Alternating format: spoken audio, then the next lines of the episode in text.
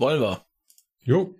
Von mir aus gerne. Dann noch auf Record drücken. Ach ja, stimmt. So, äh, drei, zwei, eins, Record.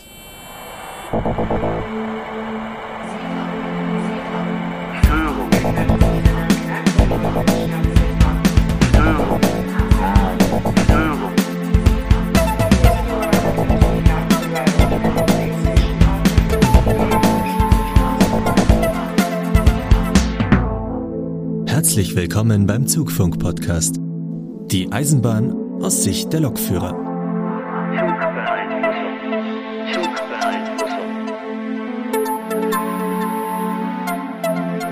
Hallo und herzlich willkommen zu einer neuen Folge vom Zugfunk-Podcast. Heute Folge 71. Und wir haben uns hier wieder in kompletter Teamstärke versammelt. Heißt, mit dabei sind einmal der Lukas. Ja, schon guten Tag, hallo der Markus in München. Hallo Leute. Und ich bin offensichtlich auch dabei. Ja, Grüße auch aus dem schönen Siegtal. So, nicht, dass die Leute jetzt total verwirrt sind. Ne? Erst kam ewig gar nichts, jetzt kommt schon direkt die nächste Folge. Da könnte man jetzt natürlich fragen, äh, was war da denn los? Lukas hat das Ziel vorgegeben, zwölf Folgen dieses Jahr zu schaffen. Genau. Scheiße. ich mache richtig Stress. Och nö, nein. Nein, ach Quatsch. Das, äh, das äh, habe ich einfach mal so fallen gelassen, aber das ist eigentlich nicht der Grund, sondern der Grund ist eigentlich viel mehr, dass sich das jetzt so einfach ergeben hat. Genau. Lukas hat was gedroppt, administrative ja. Hektik ist ausgebrochen. genau. Ja, vor allem alle drei haben irgendwie am heutigen Feiertag, wir nehmen auf, am 18.05 nichts zu tun. Äh, okay, so würde ich das jetzt nicht ausdrücken wollen, aber. Ja, also, wir haben Zeit, sagen wir es so. Genau. So sieht's aus. Und äh, um jetzt eine galante Überleitung hinzukriegen, ich habe gehört, du hast Urlaub. Also du hättest ja sogar noch viel mehr Zeit. Ja, ich äh, bin leider schon wieder am Ende. Äh, ich hatte zwei Wochen jetzt Urlaub. Äh, ich befinde mich also quasi auf den letzten Metern und habe nichts, wirklich aber auch gar nichts gemacht. Dazu war auch noch richtig so beschissenes Wetter, weswegen man auch nicht raus konnte. Toll. Da wärst du mal nach NRW gekommen. Hier war das Wetter eigentlich ganz okay. Also äh, meine, meine größte Errungenschaft war, dass ich ein, zwei Mal am Recyclinghof war und der Keller jetzt deutlich leerer ist. Aber ansonsten. Ja, du, aber auch das muss man machen, ne? Irgendwann. Ja, nee, auch das muss man, da merkt man, was da, was da alles für ein alter Mist äh, rumliegt. Und ich habe die Zeit genutzt, ich habe jetzt hier ein Smart Home. Oh, der Feind hört mit. Nein, ich kann jetzt an meinem Handy Licht ein- und ausschalten. Total cool. Ach, ach so, also so ein Smart Home und nicht hier irgendwie mit äh, Dauerab Dauerbelauschung. Nee, nee, das nicht, das nicht. Nein, hab hier ein bisschen mit meinem Rechner rumgebastelt und eine schaltbare Steckdose angeschlossen und äh, ja, so rumgespielt, was man halt so macht, wenn man halt mal Zeit hat. Und das Wetter schlecht ist. Das heißt, wenn irgendwer jetzt im Hintergrund zu laut sagt, Rechner aus, ne, dann ist Markus weg, oder? nee, bis, bis, bisher nur im Wohnzimmer. Kann ich jetzt so Regeln ein, einfügen, dass er das Licht nur anmacht, wenn es draußen dunkel ist und so. Es ist ein herrlicher Zeitvertreib. Also äh, so viel Zeit, wie man da rein investieren kann, das glaubst du gar nicht. Ich kann es mir, glaube ich, so ungefähr vorstellen. so genau. ganz ungefähr. Also, wenn man ein Smart Home haben möchte, äh, dann sollte man viel Zeit mitbringen. Oder andersrum, wenn man viel Zeit hat, dann ist Smart Home genau das Richtige.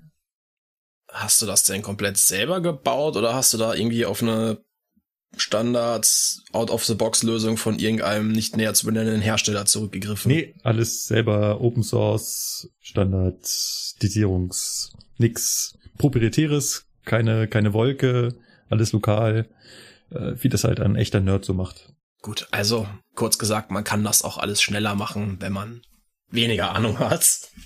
Ja. Da kann man sich auch so Boxen kaufen und dann äh, da reinsprechen und äh, Knöpfe drücken zum Verbinden und dann geht das auch, ja, bestimmt. Auf jeden Fall. Ansonsten war in letzter Zeit bei mir dementsprechend natürlich weniger. Das Einzige, was jetzt so passiert ist, was ich so ein bisschen mitverfolgt habe, ist die Tatsache, dass seit dem 1. Mai es eine große Änderung im Tarifsystem des deutschen Schienenpersonen, nee, des deutschen Personennahverkehrs äh, gibt. Du meinst das 49-Euro-Ticket? Richtig, was nicht 49-Euro-Ticket heißen darf. Aber. Ich weiß, deswegen habe ich es absichtlich so genannt. Äh, darüber können wir uns vielleicht am Schluss unterhalten. Das finde ich ja auch faszinierend. Nein, das Deutschland-Ticket ist gestartet. Und äh, meine Frage in die Runde ist, habt ihr es? Nö. Ich auch nicht. Okay, jetzt würde ich, äh, ich nämlich auch nicht. ähm, jetzt würde mich vor allem bei euch interessieren, weil ihr müsst ja pendeln, ne? Ihr wohnt ja äh, auf dem Land. Ja, also, das ist Ja, Land. also ja, wir wohnen etwas äh, außerhalb von Köln, sagen wir mal so. Genau. Aber Land, nein. Und ihr müsst ja, ihr müsst ja äh, täglich pendeln. ja, Mhm. Ungefähr eine halbe Stunde oder sowas habt ihr gesagt, ne? ja, Mhm. 35 Minuten gemittelt. Ja. Ähm, wie macht ihr denn? Lohnt sich da das Deutschland-Ticket nicht? Was habt ihr denn da als Ticket jetzt, damit das anders läuft? Also besser, also damit ihr das behaltet. Ich möchte von meinem Aussageverweigerungsrecht Gebrauch machen. ja, das ist, das ist, die Frage ist jetzt wirklich ein bisschen schwierig, Markus, weil Basti und ich nutzen beide unsere Netzkarte dafür. Markus, wir können es uns so einfach machen. Wir benutzen einfach das kostenlose Mitarbeiterangebot der DBAG für Züge der DBAG. Punkt. Ja, dann seid ihr natürlich schon genau in dem Bereich, wo man sagt, da lohnt sich natürlich das Deutschland-Ticket für euch nicht, weil wenn ihr sagt, ihr fahrt immer nur mit der Deutschen Bahn und ihr seid Mitarbeiter der Deutschen Bahn und da gibt's halt Möglichkeiten für uns, das noch günstiger zu kriegen. Ja. Sagen wir, wie es ist, quasi für Umme. Ja, fast. Äh, ihr müsst nur die versteuern den geldwerten Vorteil und sowas. Äh, da ist kommt das, man, das ist ja. doch auch gekippt worden, jetzt irgendwann während Corona, meine ich. Also, das Jobticket ist quasi kostenlos mittlerweile. Ach so, beim Jobticket. Ne, du, hast recht, beim Jobticket nicht. Bei der Netzkarte, da musst du es noch machen. So, beim Jobticket musst du es nicht mehr machen. Bestellst du aber die Netzkarte, was wir als Ausbilder der Deutschen Bahn dürfen, was ja quasi so ein bisschen ein Ja, Bahncard 100 Light. Bahncard 100 ist, nur halt nur mit der Deutschen Bahn. Äh, da musst du den geldwerten Vorteil noch bezahlen. Genau. So war das. Aber die genau. Jobtickets sind irgendwie durch, Co ich Ja. glaube, das wurde während Corona geändert. Also die sind davon ausgenommen. Kann sein, Ja. dass es da war. Ja, stimmt. Die, die, die sind davon ausgenommen. Und dementsprechend hast du recht, es ist für euch quasi, äh, ja, kostenfrei. Also, Gänzlich. sagen wir, wie es ist, wenn ich jetzt ausrechnen würde, wie oft ich irgendwo anders hinfahren müsste, damit sich das für mich lohnt. Äh, das kann ich auch mit diesem E-Tarif machen. Die paar Mal, wo ich dann irgendwie nicht von der Arbeit oder zur Arbeit fahre oder also mich nicht auf dieser Strecke irgendwo hin und her bewege, das kann ich mit dem E-Tarif machen, da bleibe ich auf jeden Fall unter 49 Euro im Monat. Sagst du mir ganz kurz, was ein E-Tarif ist? Ja, das ist, das, das gibt, die App heißt so richtig, das tut jetzt richtig in den Ohren weh, die heißt VRS Easy mit Doppel-E, ZY. Lassen wir das, also in NRW gibt's so einen, äh, die nennen das E-Tarif, du zahlst quasi einmal irgendwie einen Euro schieß mich tot Startpreis und dann wird Luftlinie pro Kilometer irgendwie x Cent abgerechnet. Und das ersetzt halt quasi das Einzelfahrkarten kaufen. Es ist meistens auch deutlich günstiger, weil halt sowas wie Preisstufen wegfällt. Mhm. Also wenn ich beispielsweise, wo ich noch in Niederkassel gewohnt habe, von Niederkassel nach Bonn gefahren bin, hätte ich nach Stufensystem, ich glaube, 4 Euro gezahlt, weil das halt Stufe 2, irgend 2b war. Und äh, mit der App, mit diesem E-Tarif habe ich halt 2 Euro noch was bezahlt. Also das lohnt sich je nach Strecke tatsächlich sehr. Und da sage ich einfach, und diese App ist übrigens auch bei 49 Euro gedeckelt. Also selbst wenn es mal so weit käme, würde ich nicht mehr bezahlen als mit dem Deutschland-Ticket. Ah, das ist ja praktisch. Ja, eben. Und deswegen sage ich halt einfach, also brauche ich nicht neun, jeden Monat 49 Euro bezahlen, sondern einfach schlimmstenfalls zahle ich 49 Euro und bestenfalls zahle ich halt nix. Das ist gar nicht so schlecht. Ah, aber um jetzt die Schleife noch zuzumachen, würden Lukas und meiner einer oder eine normale Verbund-Monatskarte haben müssen, dann wäre das jetzt eine deutliche Erleichterung von ungefähr 150 Euro gewesen. Weil so viel blechst du nämlich für eine Monatskarte von uns bis nach Köln. Wow. Ja. Das ist heftig. Das ist schon teuer. Mhm. Da habe ich auch damals nicht schlecht geguckt, als ich einfach mal spaßeshalber geguckt habe, was wird denn der Spaß eigentlich kosten? Gäbe es keine DB-Mitarbeiter-Zeitkarten, Ja. um zur Arbeit zu kommen. Und das wären Monatsticket im Abo 209,60 Euro. Das ist heftig. Eine ganze Stange Asche. Das ist heftig. Ja, Da wäre natürlich der Unterschied zum Deutschlandticket dann enorm. definitiv. Das ist halt sowas, was ich von Anfang an immer schon gesagt habe. Wenn ihr die Leute vom Auto wegholen wollt, dann nicht mit einem Monatsticket, was 200 Euro kostet. Und vor allem bei der Betriebsqualität, die teilweise noch da hinten rauskommt. Ne? Das ist dann das, das ist schon wieder ein anderes Thema, aber Also, Halleluja. Also, dann bin ich ja über 2000 Euro im Jahr. ja, Also, da kann ich ja echt dir hinrechnen, dass ein Auto wirklich billiger ist. Und zwar mit allen Kosten drumherum, inklusive Wertverlust. Ja, vor allem äh, fährt halt das Auto immer und fährt, hat keine Baustellen oder sonst irgendwas, sondern das fährt halt.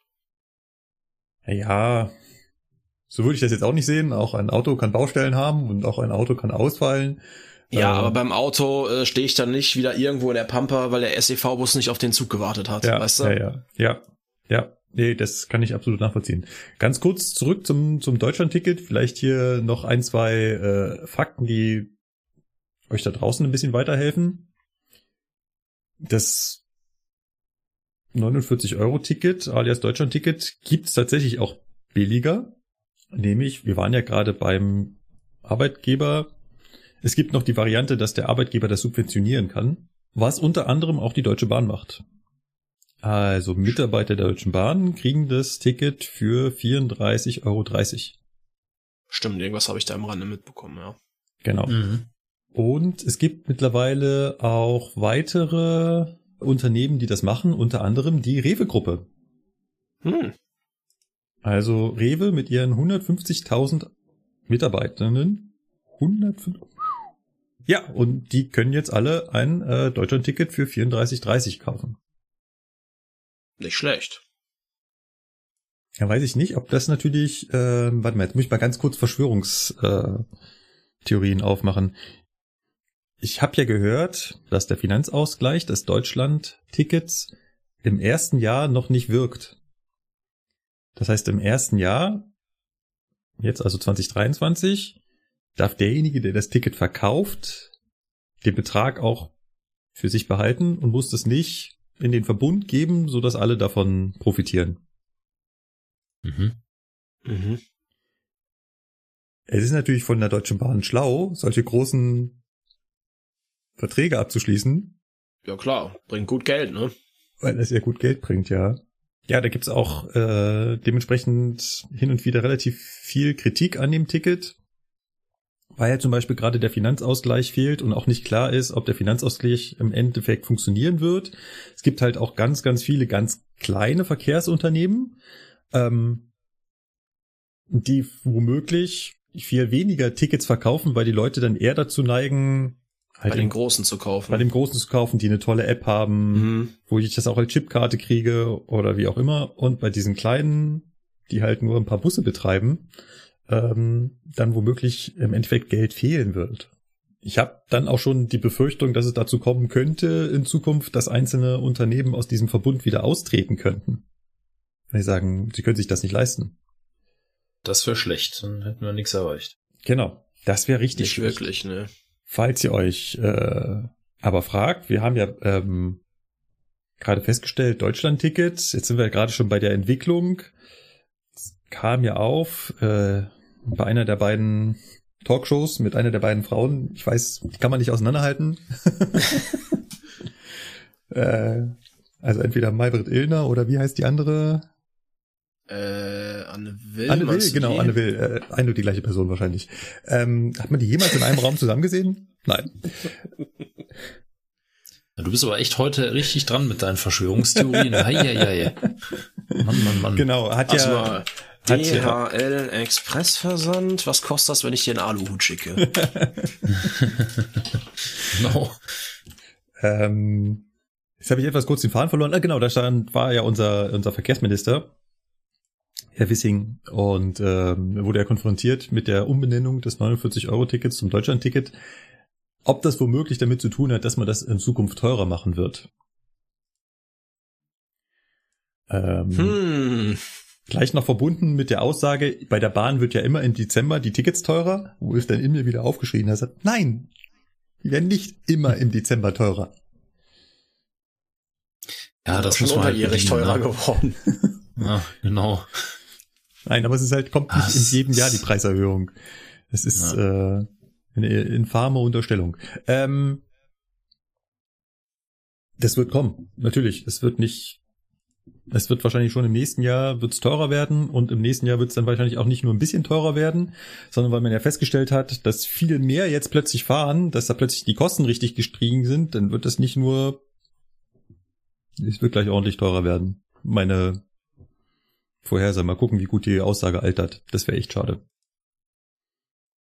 Wo jetzt eigentlich schon alle sagen, na ja, 49 Euro ist jetzt auch nicht so der große Wurf. Ähm, weil die Leute, die wirklich um jeden Cent kämpfen, denen hilft das nicht. Und ein deutschlandweites Sozialticket haben sie auch nicht auf die Beine stellen können. Ja. Ja gut, das stimmt auch wieder. Also klar, jetzt haben wir ja an euch zum Beispiel also ein Beispiel gesehen, dass das enorme Einsparungen bringen kann. Und da würde es natürlich auch helfen, aber an ganz vielen, äh, es gibt auch ganz viele Beispiele, wo das 49-Euro-Ticket kaum teurer ist als das bisherige Abo, aber dafür zum Beispiel Leistungen wegfallen. Wie zum Beispiel, dass ich Kinder mitnehmen konnte und sowas. Das ist natürlich, das tut alles weh. Ja, das ist schon ärgerlich, kleine, kleine Frage, aber da, ich glaube, das ist einfach erstmal jetzt so ein Ding. Irgendwo hast du immer Abstriche, ne? Also ich, wenn ich jetzt mal beispielsweise bei uns im Verkehrsverbund gucke, jeder, der keinen Anspruch auf diese sozial vergünstigten Monatskarten hatte, der spart auch in der niedrigsten Preisstufe jetzt schon 30 Euro aktuell. Also, mhm. ne, da müsste man halt mal ja. gucken. Genau. Äh, wahrscheinlich werden es äh, werden's Einzelfälle sein oder wenn nur nur nur sehr wenige Menschen betreffen, wo das äh, Deutschlandticket nicht wirklich viel spart. Ja. Jetzt arbeiten wir ja bei der DB Fernverkehr und dann kommt natürlich auch sofort die Frage auf, ja, wie ist denn das mit ICE-Zügen? Also klar ist, das hat, glaube ich, jeder mitbekommen. Geht denn nicht. Geht nicht. Außer da, wo der Fernverkehr als Nahverkehr fährt. Aber auch nicht aber überall auch, da, sondern es muss einzeln ausgehandelt worden sein und das wurde es genau auf sechs Strecken. Und zwar kann man mit der DB Fernverkehr AG fahren in IC und ICE-Zügen auf der Strecke zwischen Rostock Hauptbahnhof und Stralsund Hauptbahnhof. Mhm. Dann zwischen Stuttgart Hauptbahnhof und Schaffenhausen Konstanz. Genau, da unten in Baden-Württemberg. Dann in Westerland, Niebühl, allerdings nur in einem Zug. Und zwar nur im Intercity hm. 2075. Das ist doch eine Strecke, die ihr auch beide befahrt, oder? Nee, nee, nee, nee, nee, das kommt als nächstes. Entschuldigung mir. Äh, das ist zu weit weg. Ja, das ist zu weit weg. Äh, vollkommen richtig. Aber ich finde es ja lustig, nur an, nur, und zwar an allen Tagen außer an Samstag. Das ist auch, diese, ich finde diese Regelung so klasse. Das ist ja wahrscheinlich eh schon immer voll. genau. Dann kommen oh, wir aber Mann. zum Zug, den ihr auch kennt, und zwar Bremen Hauptbahnhof, Norddeich-Mole, Emden, Außenhafen. Ja. Auch da. Ja, diese Relation. Mhm. Mhm, auch da dürfen alle Züge der Kategorie Intercity oder Intercity Express mit. Auch samstags? Auch samstags. Die Einschränkung äh, war eben nur bei Westerland Nibel.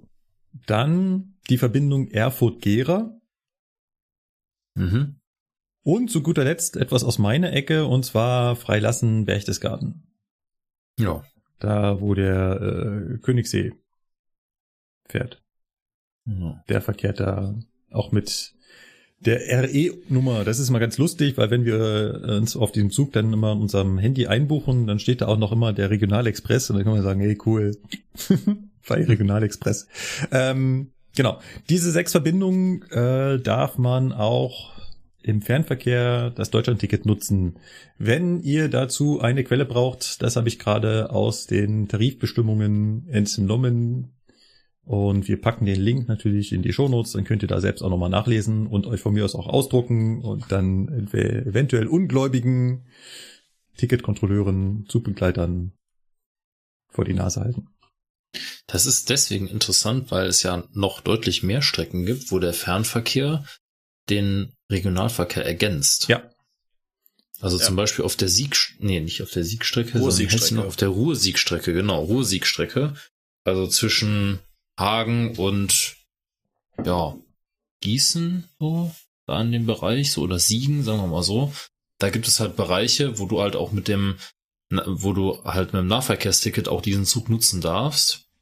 Ja, der taucht jetzt gar nicht auf. Ja, wie gesagt, ähm, die müssen einzeln aus, ausgehandelt werden und mhm. deswegen sind es wirklich nur diese einzelnen Verbindungen. Und dann gibt es noch einen Bereich, ja, äh, Lukas, wolltest du noch was sagen? Ja, ich, ich habe mir gerade nur gedacht, so ja, da will man aus diesem Tarifdschungel raus, ne? Und jetzt ah. müssen aber quasi die Leute, die jetzt an dieser Strecke wohnen und sagen, ja gut, also ich muss halt irgendwie zur Arbeit kommen und Hier fährt halt vielleicht nur stündlich ein Regionalexpress, dafür fährt aber äh, dann in der ähm, jede halbe Stunde sozusagen der Intercity da lang. Ja.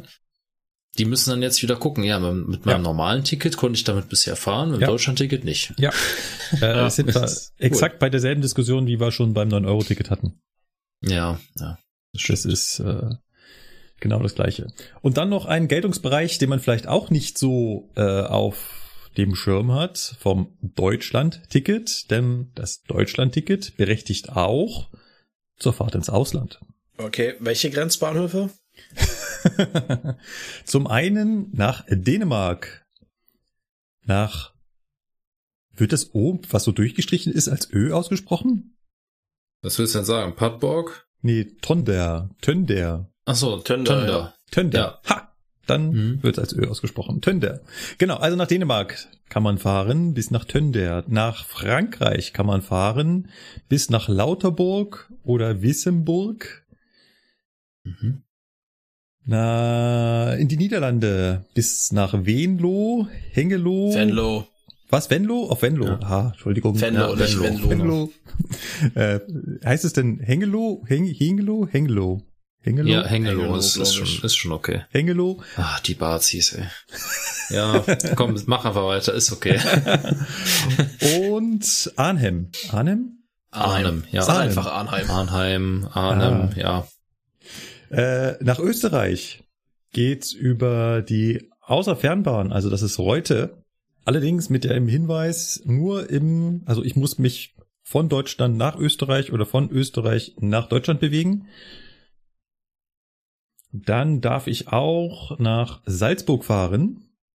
Also die Nahverkehrszüge sowohl von der Bayerischen Regiobahn als auch von der Südostbayernbahn und sogar von der ÖBB ähm, akzeptieren dieses Ticket bis nach Salzburg Hauptbahnhof und bis nach Kufstein.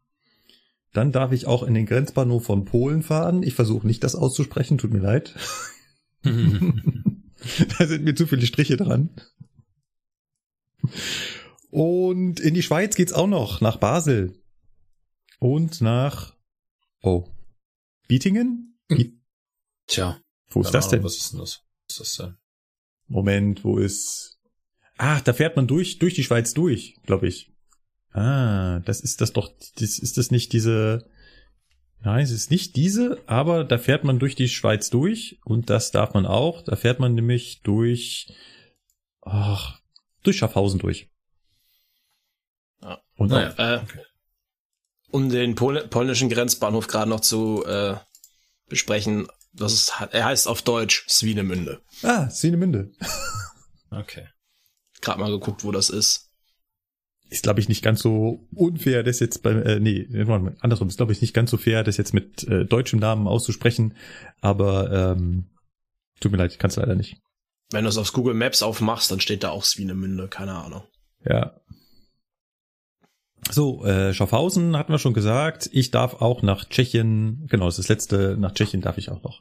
Also jeweils natürlich immer in die Grenzbahnhöfe, ne? Aber finde ich eigentlich auch schon ganz cool, dass man dann halt äh, mit dem Deutschlandticket halt auch noch über die Grenze fahren kann. Und das jo. Ticket dementsprechend da sinnvoll nutzen. Höre ich aus allen Nähten platzende Regionalexpresszüge vom Ruhrgebiet nach, nach Venlo?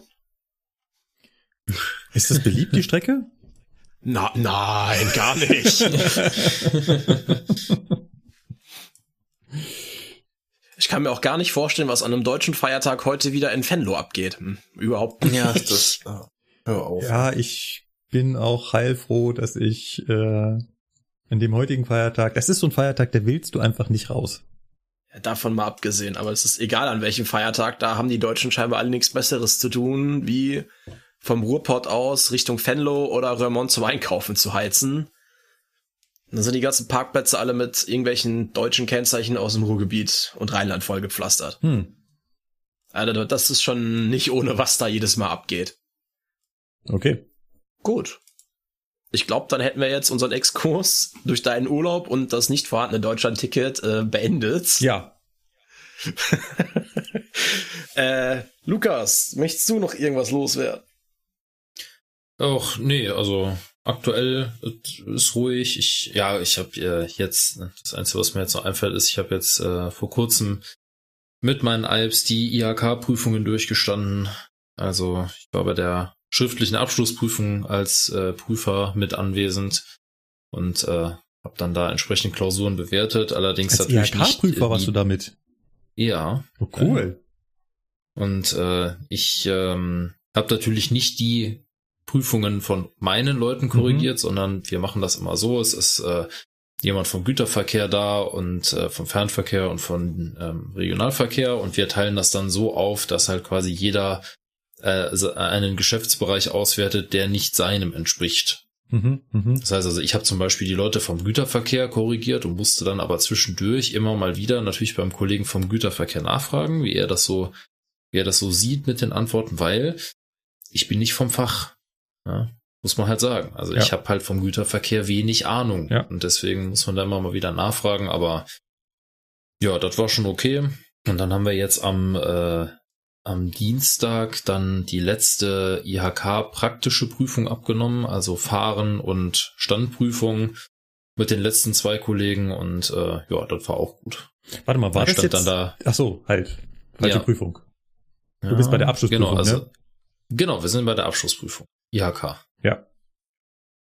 Genau, also ich stand dann wirklich im, im äh, während der Fahrt stand ich wirklich mit meinem roten DB-Notizbuch dahinter und habe mir wirklich zu allem Notizen gemacht. Also ich habe dann für jeden wirklich so eine DIN A5-Seite vollgeschrieben an Dingen, die er richtig gemacht hat, Fragen, die er richtig beantwortet hat, Dinge, die nicht so gut gelaufen sind. Man muss ja hinterher irgendwas bewerten. Muss ja, ja hinterher irgendwie ja. sagen, okay, ne, wie viel Punkte kriegt man da? Ne, ist das noch eine 2 plus oder ist das schon eine 2 oder ist das vielleicht sogar eine 3 das ist ja oder auch so? Der, ne? der große Unterschied zu einer DB-Prüfung, weil dann bei einer DB-Prüfung mhm. gibt's das nicht. Wenn ich eine Prüfung genau. abnehme, muss ich nebenbei keine Notizen machen, weil entweder besteht man und dann gibt's keine Punktzahl oder man besteht halt nicht, gibt's auch genau. keine Punktzahl. Ähm, Richtig, es gibt ja nur die 70%-Hürde, ja. äh, die noch ins Spiel kommt bei der DB. Also man kann auch, wenn man eine Prüfung macht und man macht keine Betrieb, also es, es, es entsteht keine Betriebsgefahr oder man beantwortet eine Frage nicht betriebsgefährdend, dann kann man trotzdem so viel Minuspunkte sammeln, dass man unter 70 Prozent landet und dann ist die Prüfung auch nicht bestanden. Ja. Das gibt's bei der IHK so nicht. Ne? Bei der IHK gibt's halt die 50 Prozent Grenze, unter der man halt sagt, okay, die Prüfung ist nicht bestanden. Aber du kannst in der IHK-Prüfung theoretisch auch Betriebsgefahren machen. Ähm, das führt nicht sofort zum Abbruch der Prüfung, sondern gibt halt nur massiv Minuspunkte. Ne? Ja. Also deswegen eigentlich sind die IHK-Prüfungen, wenn man sich da ein bisschen zusammenreißt, dann sind das, ist das echt geschenkt. Ja, also ich kann das aus eigener Erfahrung gut sagen. Ähm, und du auch, Markus. Ne? Wir haben beide als IB IHK-Prüfungen hinter uns. Und ähm, ja, das sind eigentlich, das sind geschenkte Prüfungen. Jein. Bis auf, naja, ähm, es gibt ja bei der Abschlussprüfung diesen, wie heißt das, ein A- und B-Teil? Ja, ja. Ähm, es gibt halt du einen Teil. den Beta mit den offenen Fragen? Äh, nee, äh, den Teil mit den, mit den, ähm, mit den Wirtschaftsarbeitsrechtsfragen. Ach so, ja, Wieso, ja, okay. Wieso, ah, der heißt nur Wieso-Teil. Ja, oder ja, Wirtschafts- und Sozialwesen. Ne? Ja. Da, da sind schon Fragen, äh, die, haben ja bei uns auch gerade ja. Prüfungsvorbereitung gemacht gehabt. Und ja. dann haben wir gesagt, oh, Markus, der weiß doch immer alles. Frag mal Markus. Und dann, oh, wann darf ein Arbeitgeber einen Arbeitnehmer aussperren und sowas? Also, ja, das musst du nur auswendig lernen. Ja? Also ja, das ist wirklich so. Ich meine, ich hatte tatsächlich genau in diesem Prüfungsteil hatte ich damals ja in der Abschlussprüfung 100 Prozent. Und das ist ein reiner, also das ist ein, das ist ein Teil mit Ankreuzfragen, der Großteil. Ja. Und dann glaube ich, oder, oder sind das sogar nur Ankreuzfragen? Ich kann jetzt gerade überlegen. Ich glaube, das sind sogar nur Ankreuzfragen. Und ich meine, du musst, du musst das einfach nur auswendig lernen oder im Zweifelsfall halt sagen, okay, das, was sich am wenigsten bescheuert anhört, das muss richtig sein. Und so hab, so bin ich damals durch die Prüfung gegangen und hatte hinterher in diesem Prüfungsteil 100 Prozent. Das, das ja, wo mich auch alle angeguckt haben, so, äh, wie 100 Prozent? Ich sag, ja, ich habe auch keine Ahnung. Ich habe einfach immer das genommen, was sich am wenigsten dämlich anhörte. das ist so, ja, das hat geklappt, ne? Oh, das drucke ich mir auf ein, auf ein T-Shirt. ja. Nee, das sage ich aber auch meinen Leuten immer, ne? So, wenn ihr euch nicht sicher seid, dann geht im Zweifelsfall, wenn es eine betriebswichtige Frage ist, zur sicheren Seite. Ja. Und bei allem anderen kreuzt ihr einfach das an, was sich am logischsten anhört, beziehungsweise das an, was sich am wenigsten dumm anhört. Ja. Ja. Also wenn da schon sowas steht wie, ich führe nie eine Bremsprobe durch, dann kreuzt das nicht an. Ja, ja. Das ist so doof. Ja, also das ist äh, einer meiner meiner persönlichen äh, Tricks, wie ich durch Prüfungen gehe. Alles Und klar. das Bauchgefühl ist meistens richtig. Das war auch, äh, das musste ich auch irgend, also während meiner Schulzeit und auch später noch äh, schmerzhaft lernen, dass ich mir das angeeignet habe, so dass das, was du als erstes ankreuzt, ist meistens oder ist sehr, sehr oft genau das Richtige. Und wenn du dann nochmal hingehst und sagst, ah, nee, ich bin mir nicht sicher, ah, komm, ich kreuz doch das andere an, dann ist das falsch. Da sage ich meinen, äh, meinen, meinen, meinen Kandidaten immer, wenn die, wenn ich so Prüfungsvorbereitung mache, wenn ihr euch danach eure Prüfung nochmal, also gebt ihr bitte, die meisten machen das eh nicht sofort abgeben, ne, sondern die meisten schauen Mhm. noch mal durch. Dann fangt nicht an, jede Frage nochmal vollständig zu durchdenken.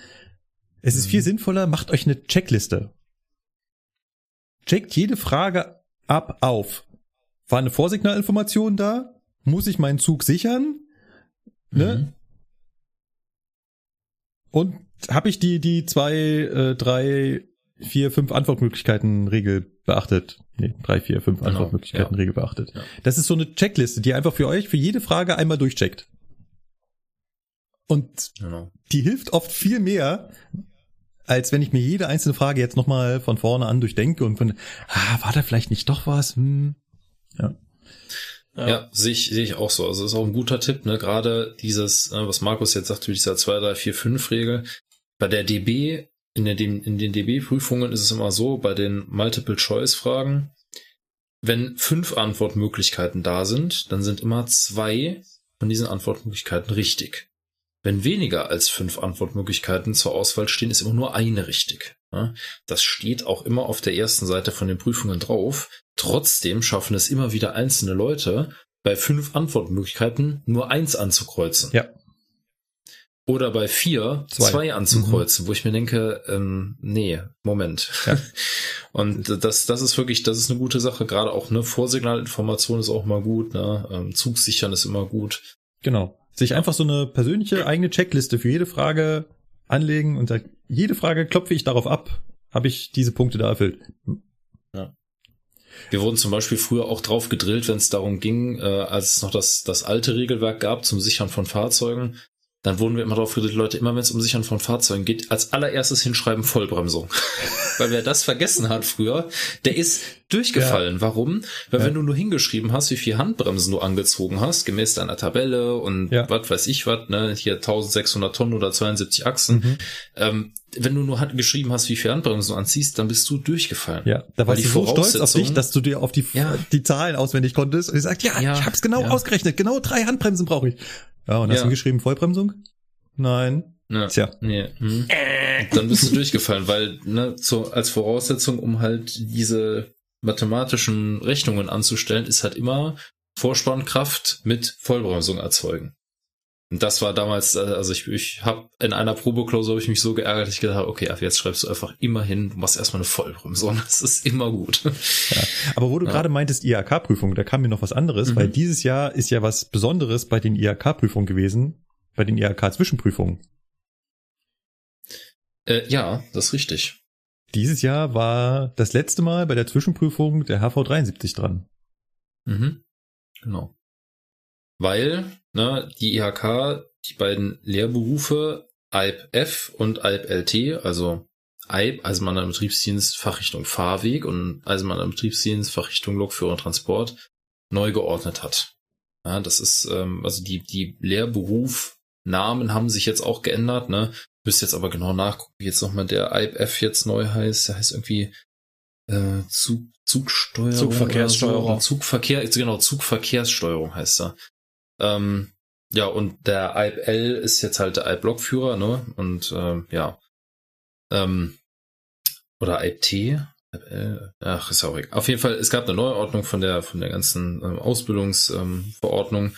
und ähm, dann hat man halt festgestellt, okay, es ergibt halt keinen Sinn mehr, ähm, das mit dem HV 73 zu machen, weil weder der Fahrdienstleiter noch der Lokführer sind bei der DB zumindest, im Allgemeinen zumindest, berechtigt, einen HV73 anzulegen. Das dürfen nur Mitarbeiter der Fahrbahn oder der LST oder so machen, aber kein normaler Fahrdienstleiter und kein normaler Lokführer. Das heißt, das ist effektiv sinnlos. Aber es muss ja einen praktischen Prüfungsteil in der IHK geben. Und deswegen hat man jetzt gesagt, okay, beim Lokführer machen wir das jetzt so, dass wir ähm, rangieren. Und das stellt natürlich gerade auch DB Fernverkehr vor äh, größere Probleme, weil womit rangieren, wenn es in Zukunft keine Wagen mehr gibt. Naja. ja. Müssen, ja. wir, müssen wir mal schauen, wie wir das, also wir haben ja. in Köln auch noch keine wirklich pragmatische Lösung, weil es ist eigentlich lächerlich in der, in der ja. Prüfung zu sagen, okay, wir rangieren jetzt mit einem, äh, mit einem ICE 2 oder so zum Hauptbahnhof hoch oder, oder runter oder wie auch immer. Das ist eine, das dauert 15 Minuten, das ist irgendwie nichts. Ne? Thema Bremsprobe Deswegen, ist auch noch so eine Sache, weil das wird auch nicht mehr ja, Wagen. Es wird ja zugelassen, dass es an deinem Fahrzeug ist und dann sagt die S-Bahn, ja klar, genau. wir machen unsere Alps jetzt also eine Bremsprobe am 423. Knopf drücken, ja. Blink, blink, blink, leuchtet. Jo, erfolgreich. ja, das ist, das ist wirklich ein bisschen dumm, ne? Genau. Ähm, deswegen ist es aber so, es gibt äh, zumindest bei DB Fernverkehr einen äh, Ansatz, der jetzt verfolgt wird und da bin ich auch ganz vorne mit dabei in der praktischen Ausführung, ähm, dass wir äh, in der IHK-Prüfung äh, eine Wagenuntersuchung machen. Hm. Und ähm, deswegen wird es demnächst spätestens ab September, so ist auf jeden Fall der Plan, mal gucken, wie schnell ich damit fertig bin, wird es ein neues Modul geben, nämlich Wagentechnik Triebzüge. Und auf Basis dieses Moduls Wagentechnik Triebzüge werden wir dann in Zukunft äh, unsere Alps und auch Mitarbeiter, ähm, die einen Quereinstieg machen oder so, ähm, schulen, wie sie eben äh, bei Triebzügen Wagentechnik zu behandeln haben, Schäden zu bewerten haben und so weiter, damit wir auf Basis dieses Wissens halt in der IHK Prüfungen oder auch bei den DB-Prüfungen halt sagen können, okay, ähm, was musst du denn an dem Drehgestell hier zum Beispiel beachten? Was ist denn, wenn das Flachstellen ja. hat? Oder was ist denn, wenn hier, keine Ahnung, die, äh, keine Ahnung, die Wangenstütze gebrochen ist? Oder was ist, wenn hier die, äh, ja, jetzt komme ich nicht mehr auf den Namen, ist ja auch egal. Ähm, wenn da halt irgendwas kaputt ist halt, ne? Und dann, es muss ja irgendwas geben, was man halt bewerten kann. Ja.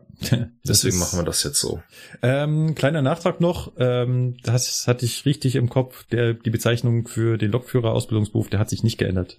Also es das heißt immer noch Hype LT für Lokführer und Transport, nur ja, der für ja, den Fahrweg, der hat sich geändert, der heißt ja Zugverkehrssteuerung, wie der Sebastian schon sagte.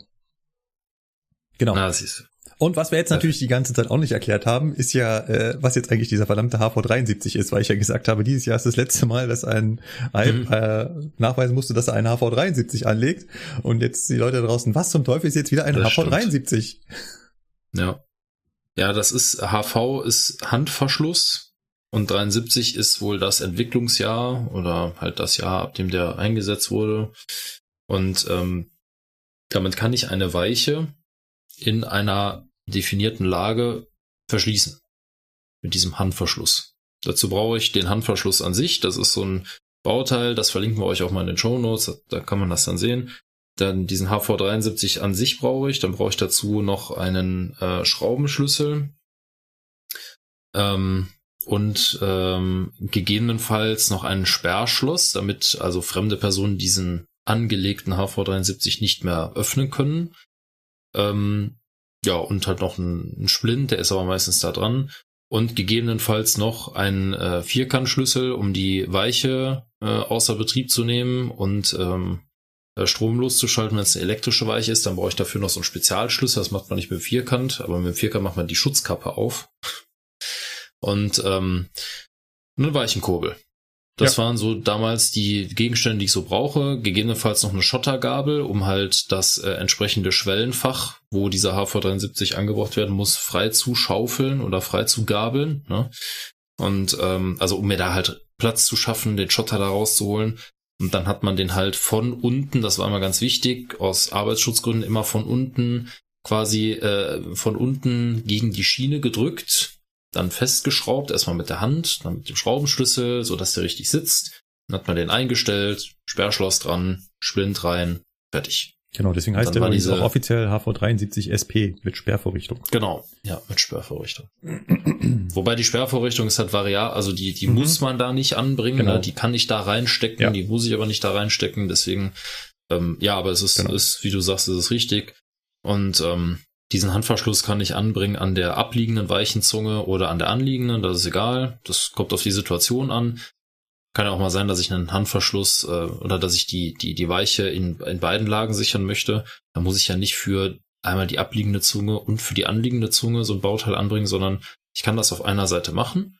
Und dann ist der Handverschluss so variabel, dass ich damit, egal ob das jetzt die anliegende oder die abliegende Weichenzunge ist, ich kann beide damit sichern. Weil ich kann den, mhm. Wenn er dran geschraubt ist an den Schienenfuß, kann ich ihn trotzdem, wenn ich ihn etwas losschraube, noch bewegen. Ja und kann dann den Kloben, so nennt er sich, mit dem Kloben halt entweder die abliegende Weichenzunge sichern oder mit dem Kloben die anliegende Weichenzunge an die Backenschiene ranziehen. Du weißt noch Sachen, das ist ja der Hammer ich habe das dieses Jahr noch gemacht, ne? also mit meinen Alps. Ich stand daneben und habe gesagt, so, bitteschön, Zugriff, ne? bei ja. drei Grad und Regen. Ja, wie immer. jedes Jahr. Wie, wie immer. immer ja, ja. zwischen Frühfunk ist Scheißwetter. Ja, das, ist, äh, das hatten wir hier das auch. Das ist ja. katastrophal. Ja, bei uns damals, ne, der, der Schnee ist uns wirklich waagerecht in das Gesicht reingeflogen. das war ein Traum. Ich habe mich so gefreut. Ne? Ich hab 2017. Ich habe immer noch die Bilder März. davon, wie oh. wir da stehen äh, bei, bei, bei Minus. Ich weiß nicht, was es war, 10, 15 Grad. Ich war noch nie so warm mhm. angezogen. Äh, ja. Haben wir eigentlich schon geklärt, wann wir jetzt so einen so einen Handverschluss brauchen? So in ganz einfachen Worten, wann muss ich den an der Weiche anbringen? Wenn zum Beispiel die Weiche ähm, nicht mehr richtig verschließt, ja, oder die Weiche äh, aus der sogenannten Signalabhängigkeit herausgenommen ist, ja, das äh, ist zum Beispiel so ein Grund. Also Weichen und Signale stehen ja, wenn sie für Zugfahrten oder auch für Rangierfahrten genutzt werden, also in, in richtig großen Bahnhöfen, also auf jeden Fall da, wo Zugfahrten stattfinden, gibt es eine Abhängigkeit zwischen der Lage der Weiche und den Signalen. Das ist ja auch sinnvoll. Ja, ansonsten kriege ich irgendwie mit meinem Zug HP1, also Fahrt mit Höchstgeschwindigkeit und die Weiche liegt aber im abzweigenden Strang, der nur mit 40 befahren werden kann. Das wäre schlecht. Mhm. Deswegen gibt es da die Signalabhängigkeit. Und wenn diese Signalabhängigkeit aus irgendeinem Grund aufgehoben ist, weil die Weiche zum Beispiel gestört ist oder so, dann muss ich die halt festlegen. Das heißt, da muss ein Mitarbeiter im Warnbetrieb, ne, heutzutage nur noch Fachkraft Leit- und Sicherungstechnik, LST, zu dieser Weiche gehen und einen Verschluss anbringen. Und das macht man halt mit einem HV73, den bringt man da an. Dann ist die Weiche in einer definierten Lage. Dann kann man sie auch nicht mehr umstellen, weil dieses Bauteil das mechanisch verhindert. Und dann kann ich halt sagen, okay, ähm, die Weiche ist in Linkslage oder in Plus- oder Minuslage ähm, verschlossen und kann dann entsprechend Zugfahrten durchführen. Das ist mal so ein Beispiel. Oder hast du noch ein anderes? Mir fällt jetzt kein anderes mehr ein. Äh, nee, spontan auch nicht. Ja.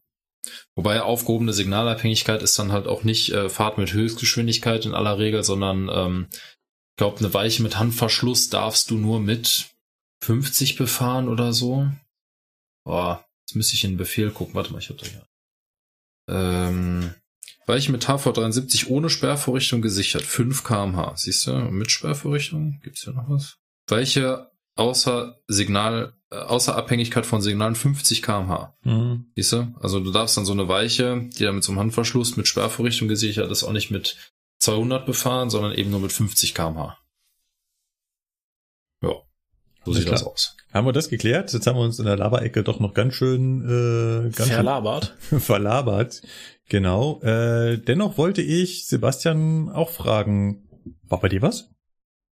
Bei mir war jetzt die letzten Tage eigentlich nichts Außergewöhnliches, aber nächste Woche passieren irgendwie komische Dinge. Ich habe auf einmal so drei Tage in meinem Einsatzplan so grüne Balken. Und es ist kein Teilnehmer geplant. Hilfe, wie geht das? ich weiß nicht, wie das geht. Was mache ich? Wie macht man? Dann darfst du also selber Eisenbahn fahren. Hast du Schichten?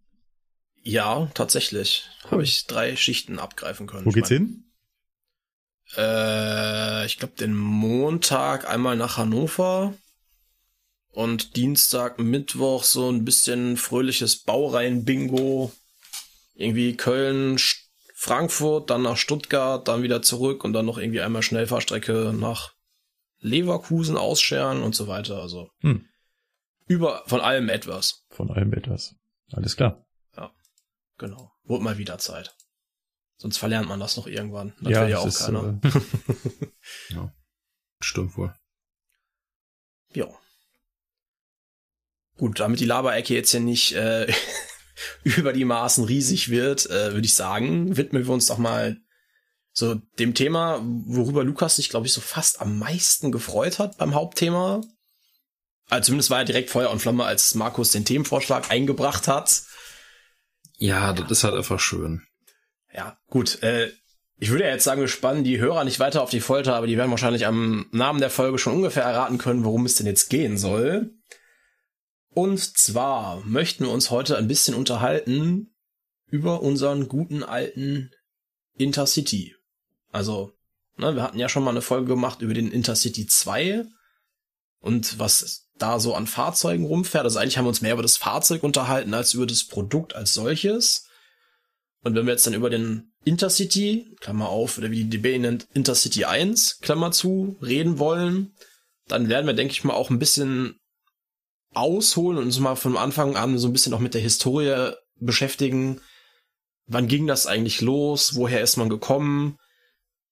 Hat man da vielleicht irgendwelche Sachen über den Haufen geschmissen oder hat sich da groß was verändert? So wäre jetzt erstmal die grundsätzliche Idee, die ich so hätte, wie man das Ganze aufzieht. Ich muss an der Stelle mal ein Geständnis ablegen. Bitte. Ich habe keine Ahnung. Was? Was? Also das äh, verstehe ich jetzt nicht. Äh, Intercity-Züge sind mir wirklich, also da habe ich nur nur sehr grob, äh, vor allem von dem Einsatzgebiet, was für Bauarten es da gibt, ähm, nur so sehr sehr grobe Ahnung. Deswegen freue ich mich darauf, am Ende dieser Folge wieder mehr zu wissen als vorher. Oh oh. Und ich, ich kann zwischendurch ganz, ganz dumme Fragen stellen. Noch mehr Druck. Ich mit diesem Druck nicht umgehen. Verdammt. Ja, naja, gut, wir gucken mal, wie wir so parat kommen. Ne? Also ich denke mal, es gibt wahrscheinlich unter den Hörern auch Leute, die sich wirklich, wirklich gut mit einzelnen Bauarten von Wagen auskennen. Ja, und die wirklich genau wissen, der Wagen wurde aus dem Wagen umgebaut und der, den gab's aber erst ab 1973 und dann hatte der aber noch eine Gleichstromlichtmaschine oder was auch immer ja, Freunde, ne? Also wir betrachten das jetzt aus Eisenbahner-Sicht, ja, wir müssen damit nur arbeiten. Wir wollen die ja. jetzt nicht neu bauen. Vor ne? allem würde ich mal sagen, aus Jung-Eisenbahner-Sicht. Ja, richtig. Keiner von uns war dabei. Also richtig. damals. Mhm. Jetzt muss man auch dazu sagen, es gibt da Fachlektüre noch und nöcher. Jetzt se seht's uns nach, dass jetzt beispielsweise ich nicht mein äh, 900 Seiten starkes Buch das da heißt, vom Fernschnellzug zum Intercity mal irgendwie noch nebenbei komplett durchgepaukt habe. Dafür fehlt mir auch ein bisschen die Zeit neben der Arbeit. Ja, jetzt fangen wir hier gleich mit Ausreden am Anfang an. So macht man das ja nicht. Ja, ne? sicher. Ja gut, das, dann schneid das halt raus und pack's ans Ende. genau. So, eine schnelle Wikipedia-Recherche hat ergeben, 1971 ging's los äh, mit diesem Intercity-Verkehr. Genau. Sebastian, jetzt hast du gesagt, du würdest, du, du würdest auch einen kurzen Schwenk machen, wo wir denn herkamen. Was war denn davor? Ja, genau, also Fernzüge gab's ja auch schon vor dem Intercity. Also das hat man ja jetzt nicht neu erfunden, logischerweise, ne? Also wenn ich jetzt so Namen wie den Rheingold, oder den Rheinpfeil mal so reinschmeiße, das hat man bestimmt schon mal gehört. Ich glaube, selbst Markus, der sich jetzt mit Historie ah. nicht so auskennt, kann mit Rheingold und TE irgendwas anfangen, ja, oder? Habe ich schon mal gehört. Genau. Ne? Also nach dem Krieg lag ja die ganze deutsche Eisenbahn wirklich da nieder. Ne? Aufgrund der Kriegsfolgen und auch in Europa sah es mitunter auch nicht so viel besser aus. Und irgendwann ging das dann wieder los. Ne? Die Kriegsschäden waren beseitigt und man hat sich so langsam wieder innerdeutsch mit äh, Fernreisezügen beschäftigen können. Das waren dann die sogenannten F-Züge, ne? Fernschnellzüge. Dann gab es noch den guten alten D-Zug. Und den Namen kennt man ja zumindest mal vom Sprichwort, ja, alter Mann ist kein D-Zug, ne? Das D stand Jetzt für durchgängig. Durchgang. Durchgang, genau, Durchgangszug. Ne? Also Durchgangszug. Mhm. Ich konnte durch den Zug durchlaufen. Genau, ne? Also das war kein durchgängiger Zug, der irgendwo von A nach B nonstop gefahren ist, sondern man konnte durchlaufen. Das war damals, wo die D-Züge neu kamen und die dazugehörigen Wagen wirklich der heiße Scheiß. Oder wie du gesagt hast, Cutting Edge.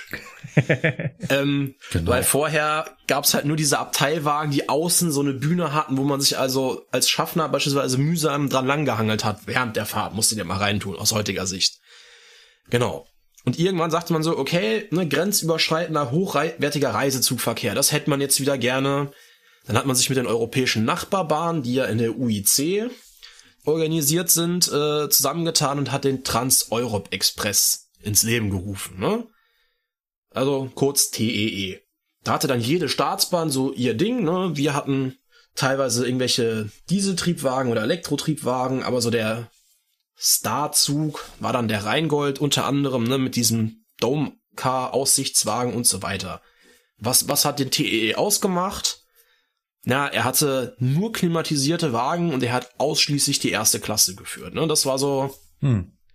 quasi das Premium-Produkt, wenn man so möchte, was die deutsche Eisenbahn oder die europäische Eisenbahn damals anzubieten hatte. Ne?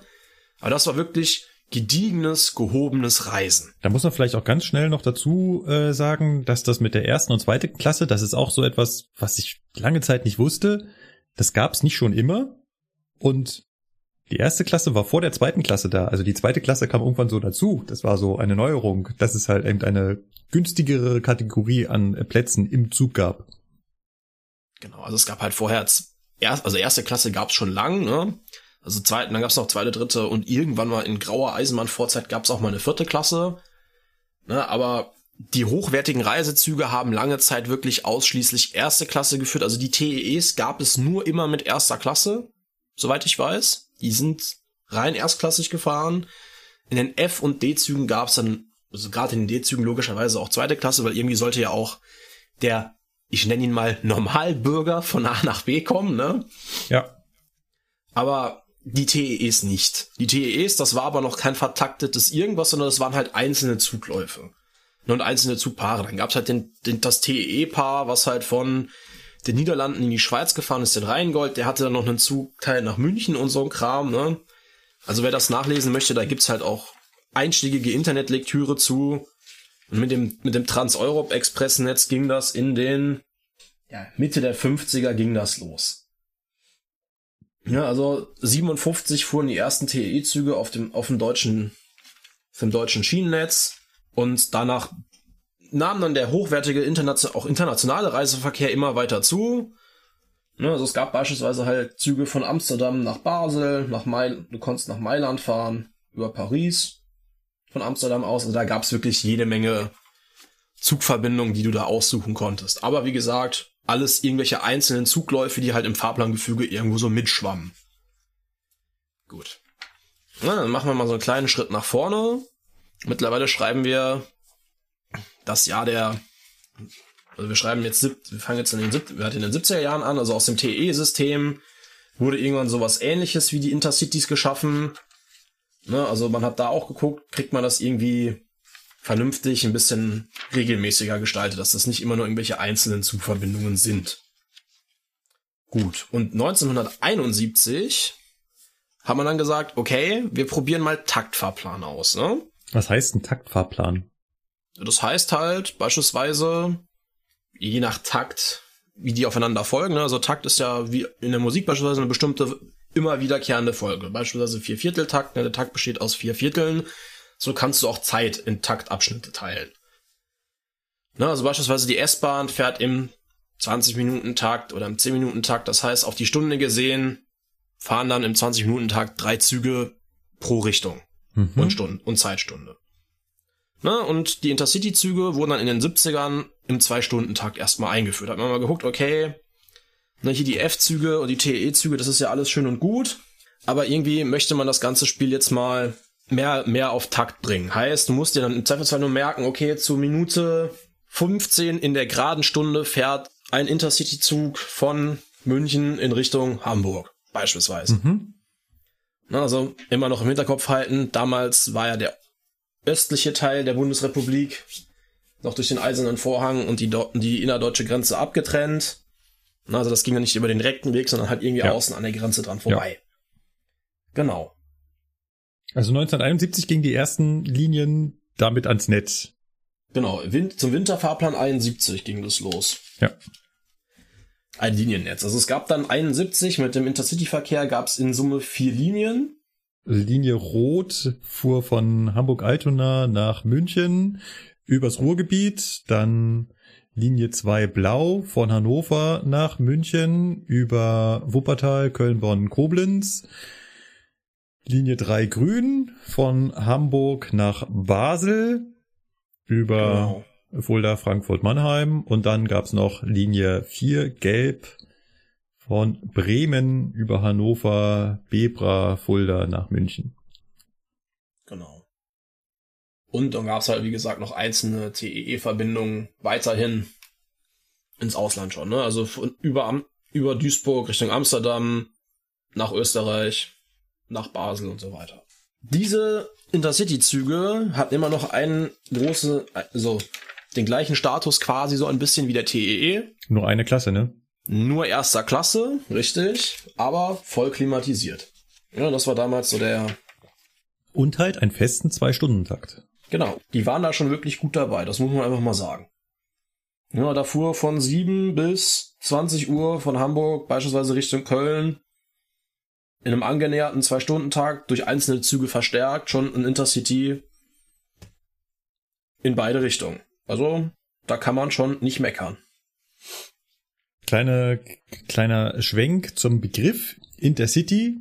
Das ist auch nichts, was die Bahn sich ausgedacht hat, sondern das äh, gibt's international. Ist auch schon deutlich älter, der Begriff. Schon in den 1930er Jahren wurde äh, Intercity als Begriff für Bahn äh, verwendet.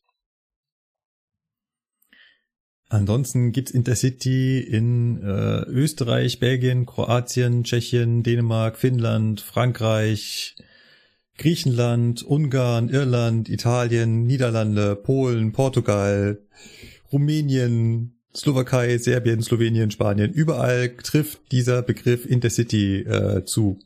Wird immer wieder dafür verwendet. Also obwohl der Zug nicht international verkehrt, ist es eine Begrifflichkeit, die international verwendet wird.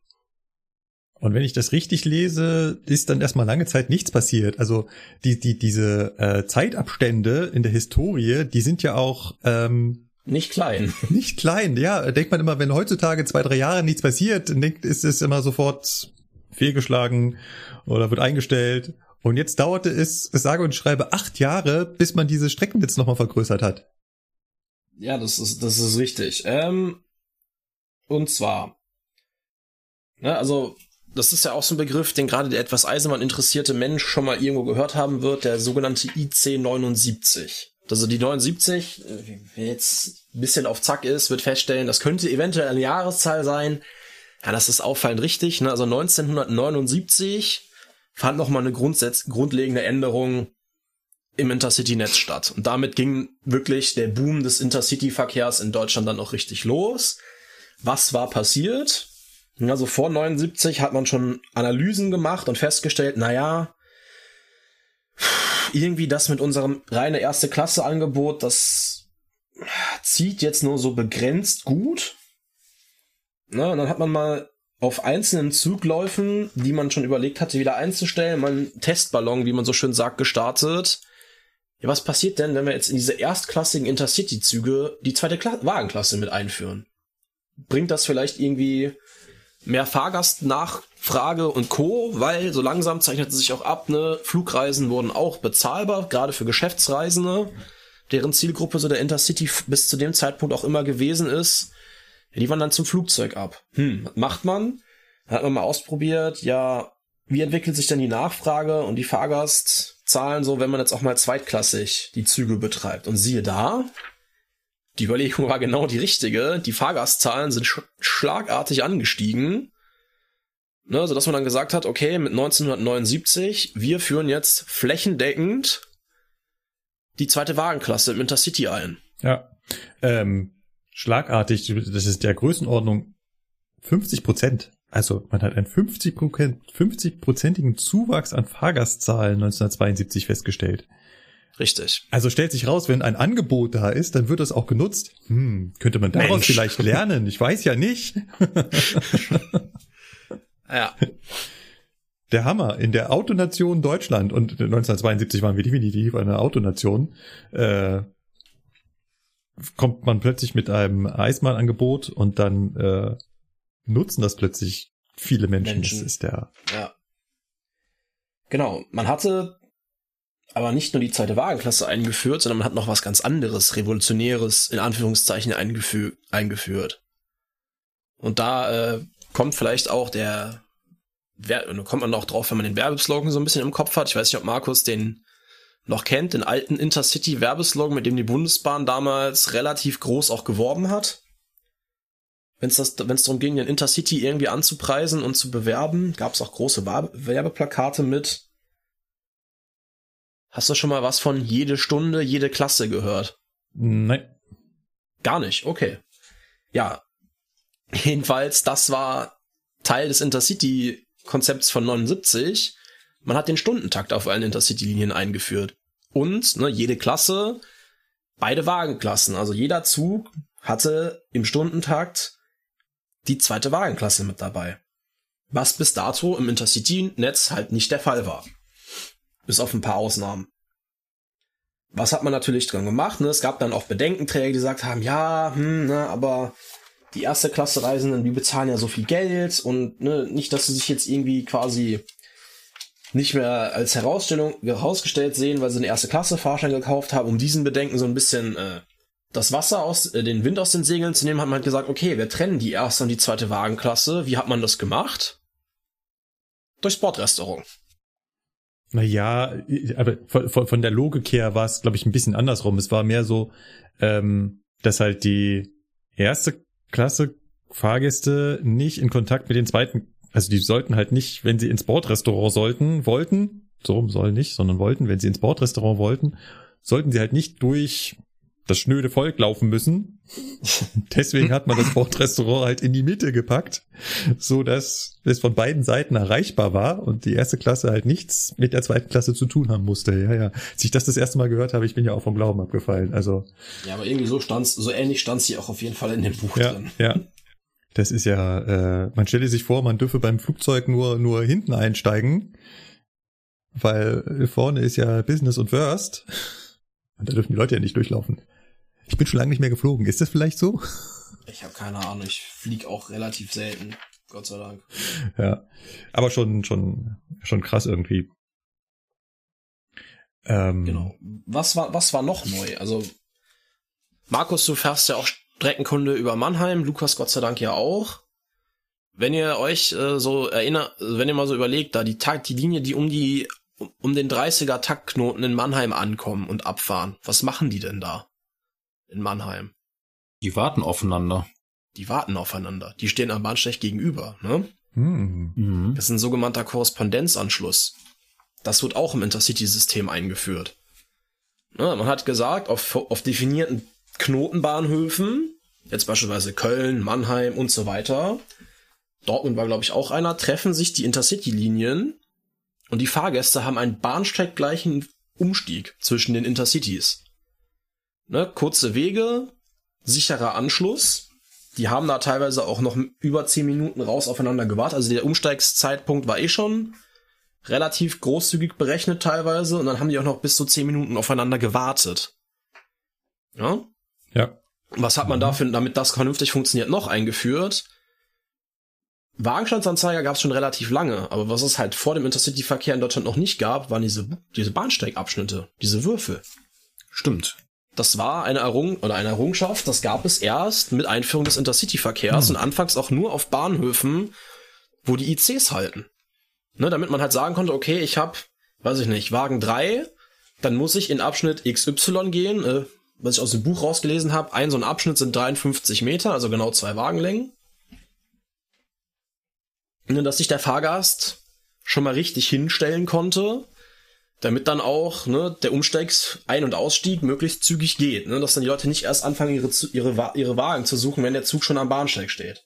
Und was auch immer so angedacht war, dass halt die Züge passgenau gegen, also gegenüberstehen. Ne? Also die erste Klasse steht immer gegenüber der ersten Klasse, und die zweite gegenüber der zweiten Klasse, dass du also auch, wenn du vom erste Klasse zu, also erste Klasse Umstieg in erste Klasse machst, dass du auch dann nicht einmal von vorne nach hinten rennen musst, sondern halt einfach nur einmal quer über den Bahnsteig gehen musst. Dann. Das ist schon nicht schlecht. Ne, man hat, da hat man sich wirklich viel bei gedacht. Man muss auch sagen, das war auch gerade mit, der mit dem europäischen Schienenverkehr mit einer gewissen Skeptis, Skepsis der, Aus der Nachbarbahn belegt gewesen. Die hat gesagt haben, ja, hm, also so richtig amused war man über das, was die Deutschen davor hatten, jetzt nicht. Weil natürlich so ein komplett vertaktetes Fernverkehrsnetz im eigenen Land, was teilweise in die Nachbarländer übergeht, natürlich auch deren Fahrpläne irgendwie beeinflusst, ne? Weil sobald man grenzüberschreitenden Verkehr hat, das gibt's ja auch immer noch, muss man sich ja auch mit seinen Nachbarbahnen irgendwie abstimmen, weil es gibt ja Züge, die vom, Nach vom Nachbarland zu uns reinkommen und andersrum. Und irgendwie muss das ja dann alles zusammenpassen. Deswegen war da am Anfang so ein bisschen ha, große Skepsis seitens der e UIC und auch der Nachbarbahn so, ja, wie man das denn jetzt so findet, dass die Deutschen da so einen komischen Taktfahrplan einführen möchten und dann im, und jetzt noch im Stundentakt. Rückblickend muss man natürlich sagen, Gott sei Dank haben wir haben die das damals bei der Bundesbahn einfach durchgeboxt und das durchgezogen. Es haben ja auch genug Länder nachgezogen, nachdem sich der äh, Erfolg in Deutschland abgezeichnet hat. Okay, ein vernünftiges, vertaktetes Angebot mit einem vernünftigen Netz, das zieht die Fahrgäste ran, ne? Aber da, auf dem Stand war man damals halt noch nicht. Da haben viele gesagt, ja, ja, die deutschen Spinner hier, ne, jede Stunde, jede Klasse, lass die mal machen. Aber am liebsten haben wir damit eigentlich nichts zu tun. Und teilweise musste man da auch richtig äh, den Leuten so ein bisschen Zückerchen geben, dass sie da mitspielen, ne? beispielsweise die Schweizer. Den Und musste der man Intercity ist ja schon immer nach Basel gefahren. Richtig, da, da wollte man auch, dass der Intercity von Basel aus weiterfährt Richtung Zürich. Ja, was muss, was hat man dann gemacht, damit die Schweizer da zustimmen und die Schweizer ein bisschen wohlgesonnener sind? Ja, man hat den Schweizern zugestanden, dass die erste Klasse in Zürich am Prellbock steht. Jetzt kannst du ja überlegen, okay, ne, in Zürich muss das Ding am Prellbock stehen, das heißt in dem Umkehrschluss aber, dass alle Intercity-Fahrzeuge, also alle Intercity-Züge mit der ersten Klasse halt so rumstehen mussten, damit das in, so und so rumstehen mussten, dass das in Zürich passt, dass das Ding vom Prellbock steht. Was dann dafür gesorgt hat, dass die erste Klasse beispielsweise in Frankfurt und in Stuttgart und in München ganz vorne außerhalb von der Bahnsteighalle stand. Ja. Was man bis dato eigentlich andersrum gemacht hat, aber dann halt, damit der IC bis Zürich fahren durfte, ein Entgegenkommen in Richtung SBB gemacht hat, dass er gesagt hat, okay, dann steht jetzt die erste Klasse bei euch in Zürich Hauptbahnhof am Prellbock, dass da die Wege kurz sind. Was ein Aufwand. Nun, Mann. Was ein Aufwand, ja. Was man natürlich als äh, Bahn dann so als Problem hat, ist, wenn man von jetzt auf gleich ein Produkt für eine andere Wagenklasse öffnet, ne, also bisher rein mit äh, erste Klasse Wagen, voll klimatisiert und Co. gefahren ist, ist natürlich Wagenverfügbarkeit. Um jetzt mal so langsam den Bogen Richtung dem Bereich zu kriegen, wo Lukas sich besser auskennt. Äh, ich muss kurz noch einen Einwurf machen, weil das ist jetzt die ganze Zeit bei mir im Kopf hängen geblieben. Äh, mach gleich. Du hast doch gerade gesagt, damals konnte man die Schweiz ähm, ähm, ja, zufriedenstellen, indem man gesagt hat, die erste Klasse fährt voran immer äh, an dem Prellbock in der Schweiz dann. Da ist mir so ein Gedanke gekommen, hey, das ist doch bei dem Zug, der immer nach Lindau fährt, bei dem ETR genauso. Der fährt auch mal die erste Klasse Richtung Zürich. Tja, siehst du mal, manche Dinge haben bis heute bestanden, ne? Hey, ist faszinierend. Ja, und Zürich ist ein Kopfbahnhof und dann steht er natürlich mit der ersten Klasse am Prellbock. Jo. Sachen gibt's. Also, also auch die Taktfahr, also die Fahrplanlagen teilweise, ne? Und die Zugläufe, die erkennst du bis heute wieder. Ja. Ne, auch mit ICE-Netz hier und Umstrukturierung da, aber die Taktlagen, die erkennt man noch. Also wie beispielsweise diese bahnsteiggleiche Korrespondenz in Mannheim. Oder auch in Köln. Das ist, das lässt, das lässt sich irgendwo wiedererkennen, dieses Fahrplangefüge, weil natürlich da einmal diese riesen Umstrukturierung stattgefunden hat in diesem europäischen Fahrplansystem und jetzt dann immer nur so Nuancen und kleine Änderungen vorgenommen werden, aber nochmal so eine fundamentale Änderung das Ganze über den Haufen schmeißen, hat man es seitdem nicht mehr gemacht. Ja, also um die Intercities gab es dann natürlich auch irgendwelche. Der Intercity hat ja nicht das komplette westdeutsche Fernzugsystem platt gemacht. Ne? Also es gab ja weiter noch D-Züge, die so ein bisschen äh, dann quasi die restlichen Regionen angebunden haben, weil du kannst ja nicht die komplette Bundesrepublik mit vier Intercity-Linien bespaßen. Ja. Das ja. reicht ja auch nicht. Ne? Also D-Züge gab es trotzdem weiter, logisch. Ja. Nur dieses F-Zugnetz, das Fernzug- und das Fernschnellzugnetz, das hat man damit abgelöst. Aber den ganzen Rest, die ganzen D-Züge und so, die fuhren natürlich trotzdem noch. Also Nur, dass das jetzt nicht falsch rüberkommt. Genau. Und dann gab's halt auch eine, eine, eine lustige Zulage, nämlich immer eine Intercity-Zulage. Das heißt, wenn man, damals war das Tarifsystem, glaube ich, noch ein bisschen einfacher, aber ihr wisst, ich habe von Historie äh, immer so wenig Ahnung. Äh, da ging es, glaube ich, sehr stark über Kilometer. Äh, das steckt ja bei uns heutzutage auch mal noch irgendwie da drin. Und wenn du halt die Kilometer mit dem Intercity zurückgelegt hast, muss es halt immer noch einen Intercity-Zuschlag bezahlen. Genau. Der war irgendwo mal ich glaube, fünf Mark. Und ähm, diesen Zuschlag gibt's ja im Endeffekt heute auch noch. Nur es ist jetzt nicht mehr der Intercity-Zuschlag, sondern dann irgendwann mit der Einführung des ICEs in den 90ern haben sie dann der ICE-Zuschlag. Genau. Äh, jetzt wolltest du langsam zu den Fahrzeugen abbiegen, richtig? Äh, das ist auffallend richtig, um mal ein bisschen aus dem Redefluss rauszukommen. Und zwar, wenn man natürlich jetzt sagt, so, ey, ich möchte jetzt von jetzt auf gleich, in Anführungszeichen jetzt auf gleich, äh, mein äh, Taktsystem um die zweite Klasse erweitern und wie sich herausgestellt hat, war die in den Testzügen auch deutlich stärker nachgefragt als die erste Klasse. Dann habe ich ein ganz mehr. großes Problem. Also 80 äh, Prozent mehr, richtig. Also ganz kleines bisschen. Was könnte sich denn dann so aus Eisenbahnverwaltungssicht für ein Problem auftun, Markus? Okay, ich muss es kurz korrigieren, weil das ist mathematisch, glaube ich, nicht korrekt. Es war nicht 80 Prozent mehr, sondern 80 Prozent der Fahrkarten waren zweite Klasse Fahrkarten. Ja, ist ein Unterschied, ja, richtig. Ähm, Bevor genau. uns das nachher wieder um die Ohren fliegt. ähm, ja, ich, ich brauche Fahrzeuge. Also mal abgesehen davon brauche ich auch Lokführer und Personal. Da weiß ich nicht, was das für ein Aufwand war, aber Bundesbahn war ja doch personalmäßig noch ganz gut äh, aufgestellt. Ich brauche natürlich Fahrzeuge und vor allem brauche ich Fahrzeuge, die deutlich schneller fahren können als der bisher alles. Also die sollten ja mit 200 km/h fahren können. Und richtig. Äh, 200 km/h Fahrzeuge gab's halt damals noch nicht so äh, sonderlich viele. Ähm, die Baureihe 103 gab's schon, ja, die ist ja auch TEEs gefahren, richtig? Die ist auch die, also die gab es schon mit Start des Intercity-Netzes. Das waren auch die Fahrzeuge, mit denen sie dann da am Anfang gefahren sind. Ähm, dann sind sie ja auch noch mit dem äh, Triebzug gefahren, also ähm, Ach so, der 601. Genau, 601, 602. Ähm, der konnte, der konnte auch 200 fahren, ne? 160. 160? Alles klar. Ähm, mit dem sind sie da auch noch äh, rumgedüst. Es gibt lustige Bilder wohl, wo sie das TE-Logo abgemacht haben und das Intercity-Logo irgendwie auf dem ja, drauf, genau. drauf gebaut Stück. haben. Vier Stück. Genau. Und ähm, mit dem sind sie halt da am Anfang gefahren von den Loks und Triebwagen her. Gibt's aber ja. auch noch äh, äh, Bilder, wo dann auch mal eine Zehner an so einem Intercity dranhängt.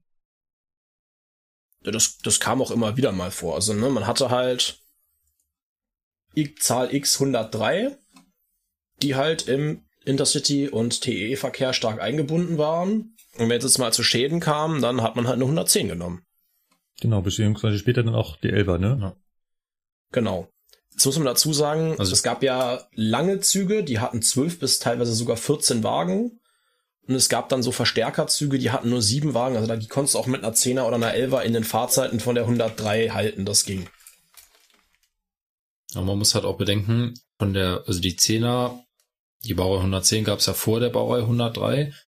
Und dann hat man ja schon für den Rheinpfeil, meine ich, auch schon Lokomotiven äh, der Baureihe 110 so umgebaut, dass sie 160 fahren konnten. Weil die waren ja nur für 140 so, so gesehen erstmal gebaut. Und damit genau. die halt wenigstens 160 fahren konnten, gab es dann die Baureihe 113 später, oder ich glaube am Anfang hieß sie 112. Und äh, als dann die Wende war und die Baureihe 112 von der Deutschen Bundesbahn und der Reichsbahn zusammen beschafft wurde, das ist dann quasi die schnelle Baureihe 143, da hat man, meine ich, die DB, also die Bundesbahnbaureihe 112, also die schnelle Zehner sozusagen, umgenummert in 113, damit es da nicht zur Verwechslung kommt. Mhm. Ja, ich meine, irgendwie und so Die sind schon das, F-Züge gefahren und die sind dann später eben auch IC-Züge hin und wieder gefahren. Aber eben nur mit 160, ne? weil 200 kmh Strecken, das muss man halt bedenken, waren ja noch sehr rar in Deutschland zu der Zeit. Dann gibt's auch hin und wieder ähm, Strecken, die noch nicht elektrifiziert waren. Da genau. konnte der Dieseltriebzug fahren, den hatten wir ja schon erwähnt. Aber natürlich gab es dann auch Züge mit Baureihe 218. Genau. Ja. Gibt's ja auch bis heute noch. Das ist richtig, ja. Ja, ja aber was man personalmäßig und triebfahrzeugmäßig ein Problem hat, klar. Aber man hatte noch ein ganz anderes Problem. Man brauchte Wagen dafür.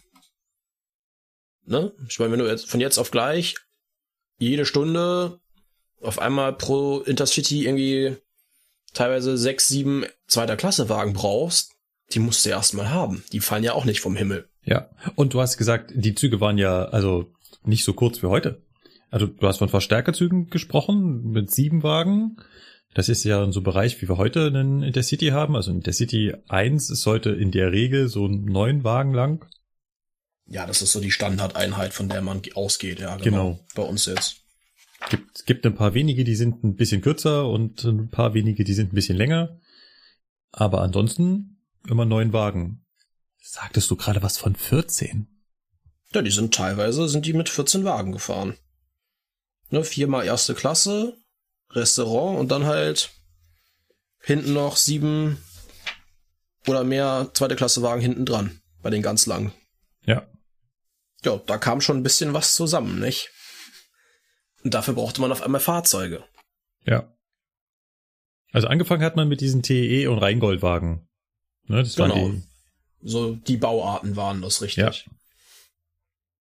Jetzt, dann die hatten auch schon Klimaanlage, ne? also die hatten das von vornherein. Und ähm, die hat man dann in den, erstmal in den Intercity-Verkehr einfach übernommen. So eins zu eins, mehr oder weniger, ne? Und dann, ähm, ich weiß gar nicht, ob sie direkt umlackiert haben, ich glaube nicht, ne? Die waren halt, waren halt in ihren Farben da, wurden die da eingereiht und dann gab's die halt. Das Problem hat sich ja erst ergeben, als man beim Intercity gesagt hat, wir wollen die zweite Wagenklasse haben. Richtig. Vorher hat das irgendwie noch gepasst mit den Fahrzeugen. Ja, danach war dann mit der Ehrlichkeit von nur klimatisierten Fahrzeugen, die man schon hatte, halt irgendwie vorbei. Dann hat es also nicht gereicht, so, ja, wir stellen hier jetzt den Intercity ein, sondern da musste man sich dann wirklich mal anfangen, was zu überlegen. Wie kriegen wir denn jetzt den Intercity-Standard auch mal für die zweite Klasse irgendwie auf die Reihe? So. Ja. Bitte, Markus. Ich wollte gar noch ganz kurz, ähm, wenn wir jetzt über Wagen und Wagenbaureihen und sowas sprechen, da gibt's ja diese herrlich sprechenden äh, Buchstabenkürzel. Mhm. Ich glaube, da müssen wir ganz kurz drüber reden. Du meinst über unsere Gattungsbuchstaben? Ja. Genau. Gattungs- und Kennbuchstaben. Gattungs- und Kennbuchstaben. Also das am Anfang ist immer der Gattungsbuchstabe. Genau. Der, der, die großgeschriebenen Buchstaben ähm, sind Gattungsbuchstaben. Also ne, für, für alle, die jetzt immer noch nicht wissen, so von reden die. Also Wagen steht immer irgendwie, stehen immer mehrere Buchstaben dran, die so ein bisschen Auskunft darüber geben, was der Wagen so ist, was er kann und womit er ausgerüstet ist. Zum Beispiel AVMZ. Das A ist groß geschrieben, der Rest ist klein geschrieben. So. Das A ist jetzt der Gattungsbuchstabe und das ist wirklich noch das ganz einfache. Das kann sich auch jeder unserer Hörer merken. Das große A steht für erste Klasse. Genau. Dementsprechend dann das große B. Genau, das große B wäre dann die zweite Klasse. Genau. Dann gibt's auch A-B-Wagen. Das sind halt gemischklassige Wagen, erster und zweiter Klasse. Genau. Dann gibt es das Ganze auch mit einem R. Auch das ist einfach zu merken. Da gibt's das was zu essen. Restaurant. Richtig. Genau. Dann gibt's noch ein großes W. Und das große W steht für Waggon. Und Waggon ist im UIC-Standard halt ein, ein großer, ein, ein Großraumwagen, der eine besondere Ausstattung hat, ähm, meistens in Kombination mit einem großen R. Ne? Also ein WR-Wagen ist zum Beispiel ein Wagen, der die Ausrüstung eines Waggons hat, also ein sehr hochklassiger Wagen und zusätzlich noch einen Speisebereich verfügt, also über eine richtige über einen richtigen Speisewagen. Genau, das, das R, wenn ich das richtig äh, sehe, das R gibt's immer nur in Kombination entweder mit AR, BR oder WR. Genau, richtig. Ja. WR heißt halt, das ist wirklich ein reiner Waggon zum Speisen. Also es ist ein, ihr müsst euch das vorstellen, so ein richtiger Speisewagen, der hat eine Küche, aber die nimmt ja nicht den ganzen Wagen ein. Aber dann ist der, ist der Platz sozusagen so ausgereizt, dass ähm, der Rest, wo die Küche nicht ist, ist dann wirklich ein richtiger Speisesaal. Ne? Also mit Hochqualität, hochqualitativen Sitzmöbeln und Tischen und so weiter.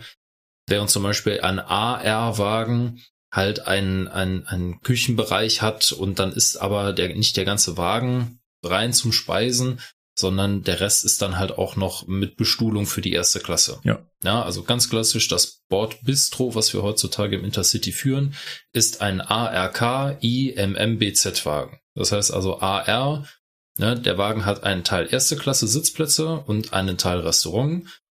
Ne, K für eine kleine Küche, es ist also keine voll ausgestattete ähm, Küche da drin, kein Herd und so weiter, sondern es ist nur eine kleine Küche drin, ne, mit ähm, Mikrowelle und so weiter.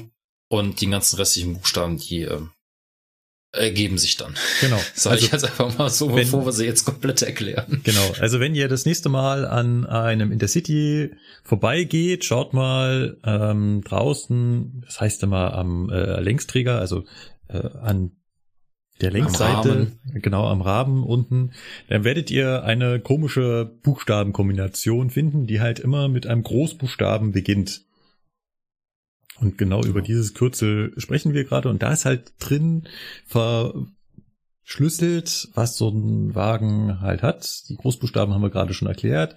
Und mit den Kleinbuchstaben hat der Lukas gerade angefangen. Da gibt's halt jede Menge davon. Mit unterschiedlichen genau. Bedeutungen. Genau.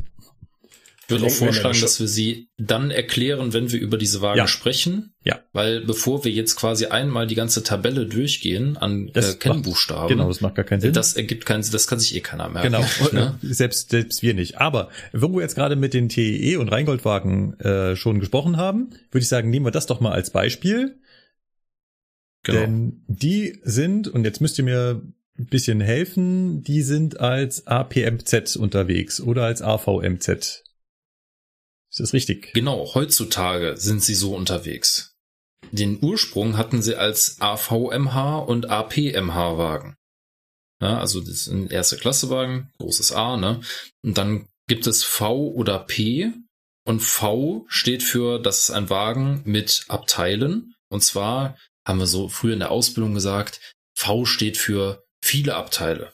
Ja, das heißt also, der hat neun Abteile. So, es gibt auch noch was anderes, ne? Dann, dann sieht, daran sieht man dann, okay, der hat weniger Abteile. Ähm, aber bleiben wir mal bei V. Das kleine V heißt, das ist ein Standard-Reisezugwagen mit neun Abteilen. Das ist auch UIC-weit so genormt. Also wer ein V hat, hat mindestens neun Abteile. Ne? Und er ist klimatisiert. Und genau, und er ist klimatisiert. Und das ist jetzt die Besonderheit, weil man muss sich halt überlegen, diese Wagen sind 1962 in der ersten Bauserie und dann fortlaufend bis 1968 gebaut worden. Und die hatten schon eine Klimaanlage.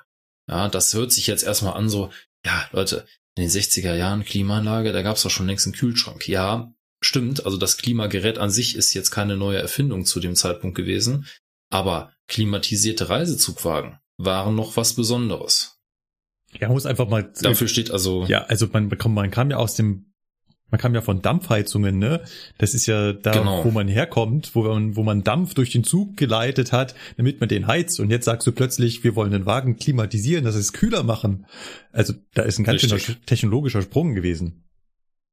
Die Wagen sind sowieso technisch gesehen absolut mein absoluter Favorit, weil die können, die können ganz viel, da reden wir auch gleich noch drüber, weil wir sind jetzt erst beim V und beim P.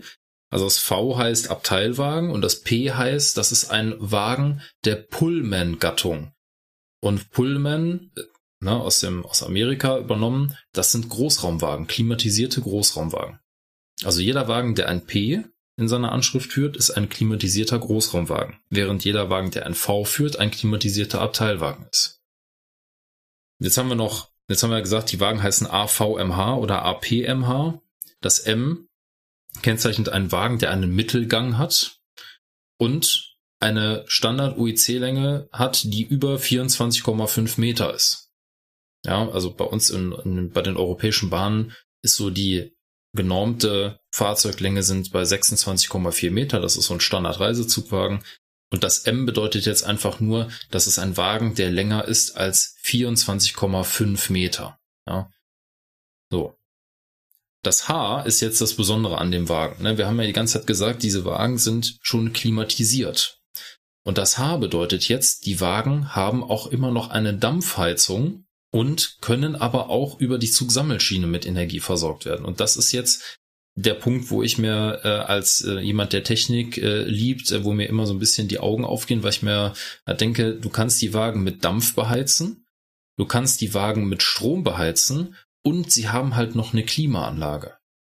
Das ist halt schon, also das ist im Prinzip, das sind Wagen, die sind voll ausgerüstet für alles, weil, wenn man sich überlegt, das waren Wagen, die in den 60ern gebaut wurden und früher im Rheingold liefen, ja, gab halt auch noch Dampfloks. Ja. Und Dampfloks haben keine Zugsammelschiene. Das heißt also, die können die Wagen nicht mit elektrischem Strom versorgen.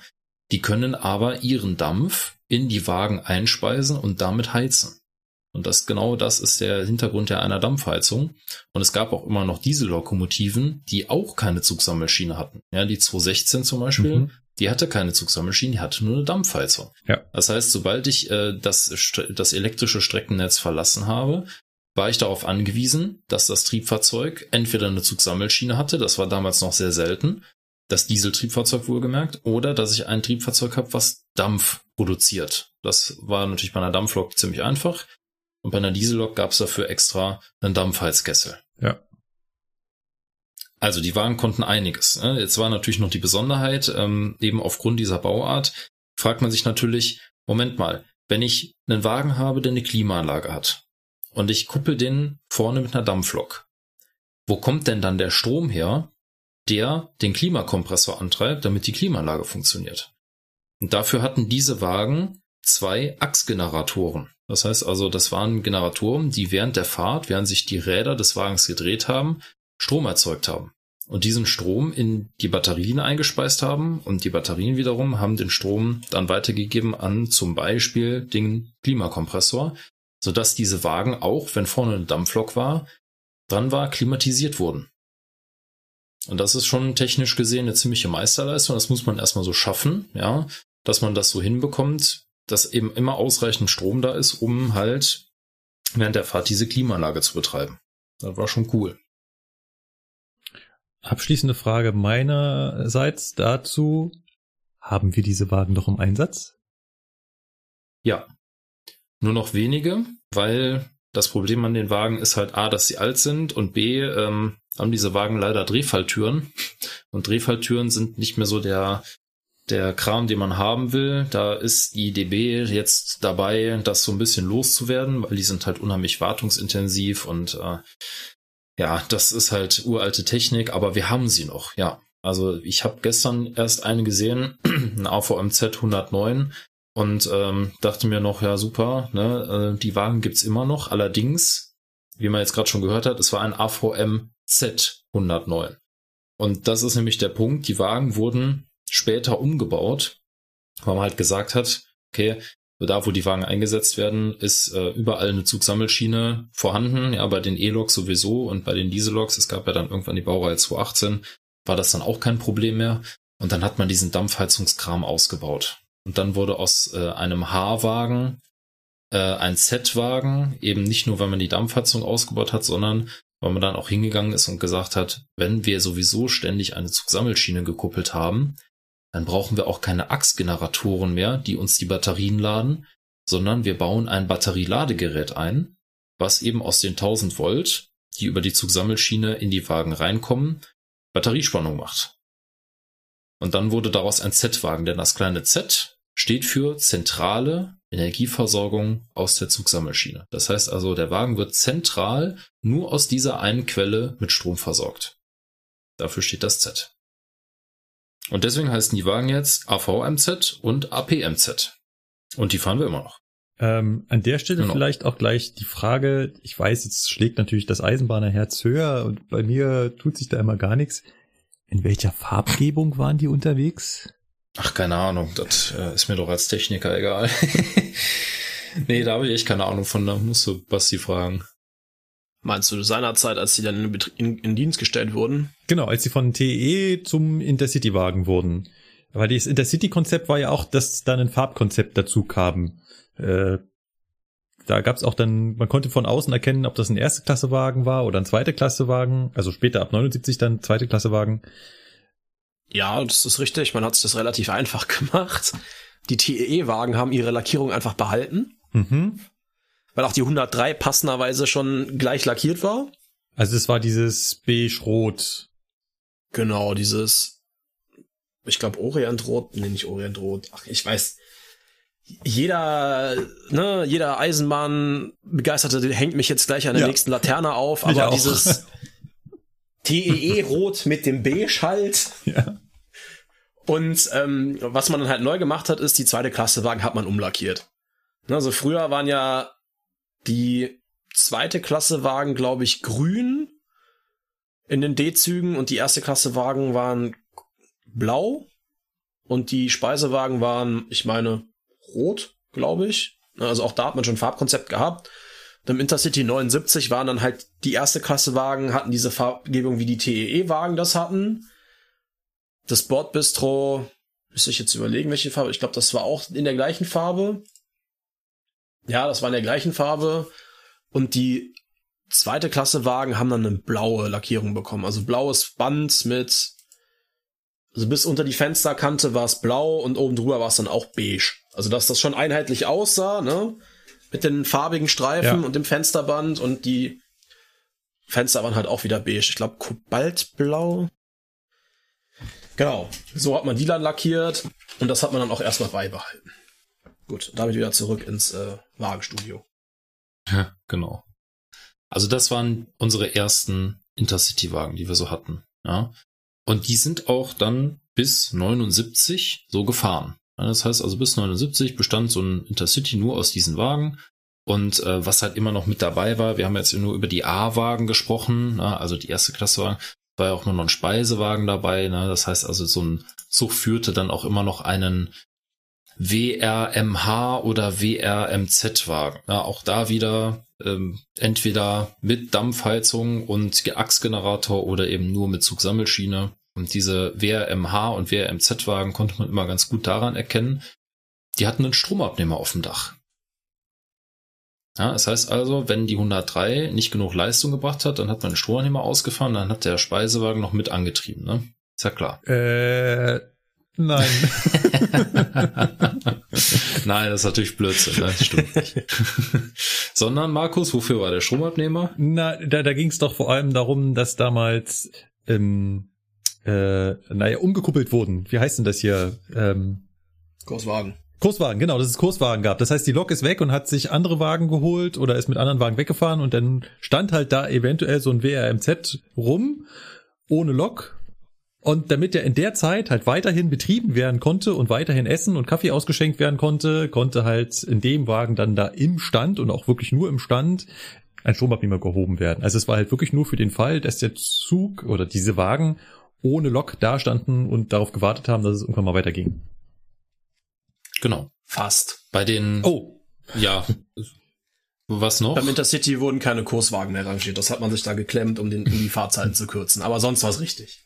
Ah, okay, also dann stammt genau. aber dann stammt aber der Stromausnehmer, der Stromabnehmer schon aus dem Konzept davor und wurde im Intercity-Konzept gar nicht mehr verwendet. Ähm, ja, ja. Doch auch. Äh, du musst überlegen, du musst überlegen, es gab ja zu der Zeit, wo der Intercity eingeführt wurde, ein Problem.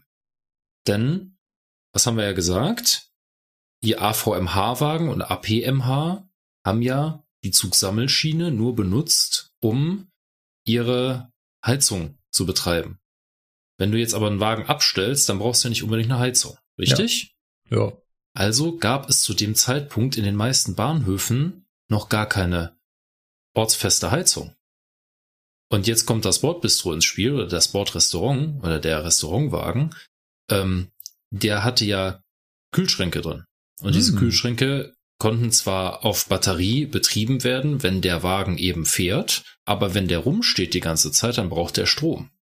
Nicht ja. überall gab es eine ortsfeste Versorgung, aber auf den Netzen, wo der Intercity ja hauptsächlich verkehrt ist, gab es ja Oberleitung. Ja. Und deswegen war es einfacher, am Anfang hinzugehen und zu sagen, wir bauen auf diesen Wagen einen kleinen Transformator und einen Stromabnehmer drauf, damit er sich selber versorgen kann, als alle Bahnhöfe mit einer Zug, also mit so einer Zugvorheizanlage, mit so einer Energieversorgungsstation, wie man die heutzutage nennt, ja. auszurüsten. Ja. Also quasi einem, ne, die, die, ähm, die Zuhörer wissen das vielleicht noch nicht, ähm, in, in den meisten Bahnhöfen gibt es so gelbe Säulen und an dem gelben, an dieser gelben Säule hängt dann ein, keine Ahnung, 20 Meter langes, dickes Kabel dran mit einem Stecker. Und diesen Stecker kann ich eben in so einen Intercity-Wagen reinstöpseln. Und dann kann ich aus dem Ortsnetz sozusagen äh, den mit 1000 Volt Spannung versorgen. Ne? Das ist heutzutage üblich, weil unsere Wagen ja alle klimatisiert werden und so weiter. Und natürlich auch heutzutage das Bordbistro, also der ARK-Wagen, ähm, zentral aus der Zugsammelschiene versorgt wird. Deswegen haben alle Bahnhöfe sowas oder sehr, sehr viele Bahnhöfe haben das, äh, so eine Energieversorgungsstation. Aber damals, so Ende der 60er, Anfang der 70er, da kam das ja gerade erst auf, mhm, dass Wagen mhm. eine Klimaanlage haben ja. und dass es eben auch irgendwie gekühlte Speisen äh, ja. gibt und so.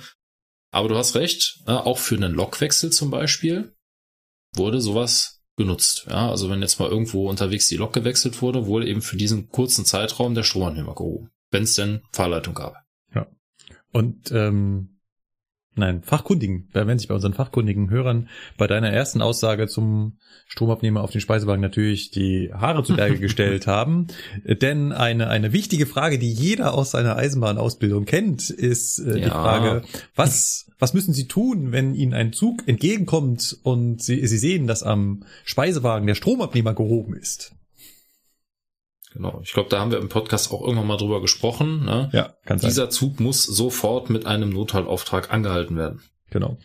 Denn tatsächlich war Denn das nur der so ein, Stromabnehmer, ja, war nur so eine Sparvariante. Nur, genau, der hat zwar auch eine Schleifleiste, aber die hält nicht wirklich viel aus. Der ist, das ist halt für einen Stand. Ne? Ja.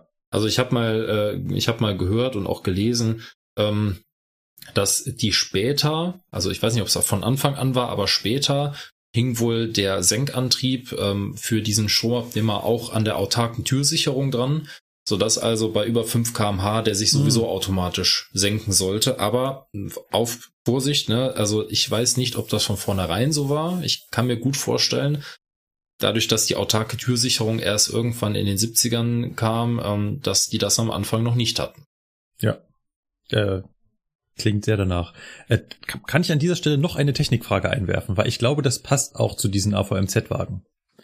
Also wenn du mich fragst, immer gerne. Ähm, ich bin ja irgendwann ich verweise mal, eher an Lukas, ich habe eh keine Ahnung. ich bin irgendwann mal in irgendeiner der Bremsprobeausbildungen, glaube ich, ähm, an einem Intercity-Wagen vorbeigekommen, aber ich weiß nicht mehr hundertprozentig, ob es ein AVMZ-Wagen war.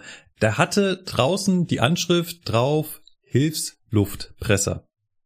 Ja, muss einer gewesen sein. Entweder ein AVMZ oder ein APMZ-Wagen. Die haben das beide. Und tatsächlich war da auch sogar einer. Also wenn man unter die äh, mhm. Schürze da geklettert ist und runtergeguckt hat, dann war da tatsächlich ein Hilfsluftpresser. Jetzt muss ich ganz kurz erklären, was das ist. Ein Hilfsluftpresser kennt ein Jungeisenbahner wie ich. Ich frage mich, wie lange ich das noch sagen kann. Ähm, eigentlich nur von einer Lok und eine Lok braucht man einen Hilfsluftpresser dafür, dass man die Lok aufrüsten kann, wenn äh, der große Luftpresser noch gar nicht laufen kann, weil halt ich für den großen Luftpresser, also für den großen Kompressor halt Spannung aus der Oberleitung brauche. Aber jetzt habe ich natürlich das Henne-Ei-Problem. Wie kriege ich den Stromabnehmer hoch, wenn ich dafür Druckluft brauche? Aber um Druckluft zu kriegen, ich den Stromabnehmer brauche. Dafür hat man den Hilfsluftpresser eingebaut, damit ich so eine Lok aufrüsten kann. Und jetzt stand ich davor und wusste, wieso zum Teufel braucht ein Wagen einen Hilfsluftpresser? Und der hatte keinen Stromabnehmer und sowas, ne? Ja, ja. Weißt du das? Ähm, die Wagen, ja, die Wagen haben eine Zwei-Kanal Jet Air Klimaanlage. Schon von Anfang an. Und diese Jet Air Klimaanlagen, die haben zur Verstellung der Raumtemperatur nutzen die Druckluft. Das heißt also, da ist ein, äh, das kann man auch hören, wenn man in so einem Abteil sitzt und es ist sehr leise, dann hört man unten an dem Jet Air Kasten, der genau unterm Fenster ist, hört man immer so ein ganz leichtes Ausströmen von Druckluft. Das ist der Regelungsmechanismus, der eben dafür sorgt, dass entweder warmes oder also entweder warme oder kalte Luft äh, einströmt. Und ähm, dafür braucht er den Hilfsluftpresser nicht für den Fahrbetrieb, sondern wenn der Wagen steht. Wenn ich den Wagen abstelle und der soll klimatisiert werden und es ist keine Druckluft angeschlossen, dann funktioniert zwar der Klimakompressor, aber der Wagen kann sich nicht regeln. Und deswegen hat dieser Wagen einen Hilfsluftpresser, damit der auch im Stand, wenn er irgendwo im Abstellbahnhof steht, wo es keine Druckluftversorgung gibt, wo es aber eine Stromversorgung gibt, sich selber mit Druckluft versorgen kann. Ah. Nur für die Klimaanlage. Nur für die Klimaanlage. Das ist auch nur bei den Wagen so. Also es gibt, äh, später hat man das, hat man das natürlich ganz anders gemacht. Ne? Da gibt's dann äh, thermostatische Regelungen und so weiter. Ähm, aber bei den Wagen hat man das tatsächlich noch über Druckluft geregelt. Und ähm, das macht eben die Jet Air Klimaanlage. Und äh, die regelt das Ganze dann, ähm, die, die quasi die Zuführung von Warm- oder Kaltwasser, je nachdem, was halt gebraucht wird. Alles klar. So, jetzt hatte Sebastian schon angedeutet, dass das mit dem Wagenmaterial, was man damals hatte, ich diesen Taktfahrplan und mit diesen zwölfteiligen Intercities irgendwie nicht hingehauen hat. Immer wieder waren Wagen dabei, die haben keine Klimatisierung gehabt. Klar ist, also musste was Neues her. Richtig, ne? Also man, man hatte halt dann das Problem, die Nachbarländer haben sich die sogenannte Eurofima-Wagen gekauft. Ne? Also da hat man mal sich mit den ganzen europäischen Bahnen zusammengetan, hat sich mal zusammengesetzt, sich überlegt, hey, was möchten wir eigentlich haben? Ne, wie, was soll, was soll das können? Wie soll das aussehen? Was möchten wir damit machen? Und dann hat man sich dann mal geeinigt, gesagt, okay, wir definieren jetzt, wir hätten gerne einen Abteilwagen mit Summe X an Abteilen. Ne? In der zweiten Klasse waren es zwölf Abteile und in der ersten Klasse waren es elf beziehungsweise neun Abteile. Und dann hat man die in einem relativ großen Rahmen beschafft. Europaweit zumindest. Das muss man dazu sagen. Die DB hat da jetzt nur so begrenzt zugeschlagen. Ne? Also da haben andere Länder wirklich deutlich mehr gekauft in Summe, als die DB es getan hat. Aber das waren dann so die ersten nachbeschafften, klimatisierten Wagen für den Intercity-Verkehr. Die wurden dann in den 70er Jahren also peu à peu angeschafft. Eurofima ist natürlich sehr lustig. Eurofima steht für Europäische Gesellschaft zur Finanzierung von Eisenbahnmaterial. Euro, Fi, Finanzierung und Material. Ja, war eine europäische Gesellschaft mit Sitz in Basel, 1955 tatsächlich schon gegründet. mhm. oh, oh, und größte Aktionäre sind unter anderem die Deutsche Bahn AG. Das gibt's immer noch. Echt? Krass. Also ich hätte irgendwie gedacht, so nachdem das mit dem ganzen Reisezugwagen so peu à peu ausgestorben ist, gäbe es das auch nicht mehr, aber wieder was gelernt. Es gibt eurofima.org. Ha. wieder was gelernt. Wäre mal interessant, ob die noch irgendwas finanzieren oder ob das nur noch so eine Karteileiche mit einer Internetseite ist. ja, kann ja jeder äh, beim Nachrecherchieren selber rausfinden. Alles klar. Richtig. Also wurden ab Ende der 70er Jahre, glaube ich 1977 oder sowas ging das los, neue Wagen angeschafft. Eurofima-Wagen. Genau. Jetzt kommt wieder der Lukas und sagt uns, wie die heißen und was es mit denen auf sich hat. Heißen tun sie AVMZ 207. Und dann darf Lukas uns jetzt was zum AVMZ 207 erklären. Ja, also äh, der die AVMZ äh, und 207 Wagen waren halt die Sammelbestellungen äh, und waren halt, wie der Name auch schon sagt, nur erste Klasse Wagen. Ja, das heißt also, ähm, das waren jetzt wieder Wagen, um die erste Klasse zu ergänzen. Die wurden gebaut ab 77, kamen dann auch bei der DB natürlich in den Einsatz, äh, einfach um die erste Wagenklasse nochmal zu verstärken. Und das waren schon in dem, also in dem Fall schon sehr moderne Wagen, weil das waren schon reine Z-Wagen. Ja, das, da gab es also keine Dampfheizung und nix, sondern äh, die hatten schon eine richtige ähm, Klimaanlage, die auch ihren Strom aus der Zugsammelschiene bekommt und zwar ausschließlich. Die hatten keinen Achsgenerator mehr und gar nichts. Und ähm, im Vergleich zu den AVMZ 100, äh, wie hießen sie jetzt nochmal, 121 und äh, nee Quatsch 111 und ähm, ja, und so weiter äh, war es halt bei denen so, dass die schon Schwenkschiebetüren hatten. Das heißt, die waren auch wesentlich komfortabler beim Einsteigen. Ich musste jetzt nicht mehr da irgendwie hingehen und dann äh, die Drehfalltür da aufreißen, sondern ähm, ich konnte das schon über eine Schwenkschiebetür regeln. Und ähm, die hatten auch schon von vornherein ein geschlossenes WC. Das war auch nicht äh, so üblich äh, ganz am Anfang. Das heißt also, war schon war schon ein ganz guter Fortschritt.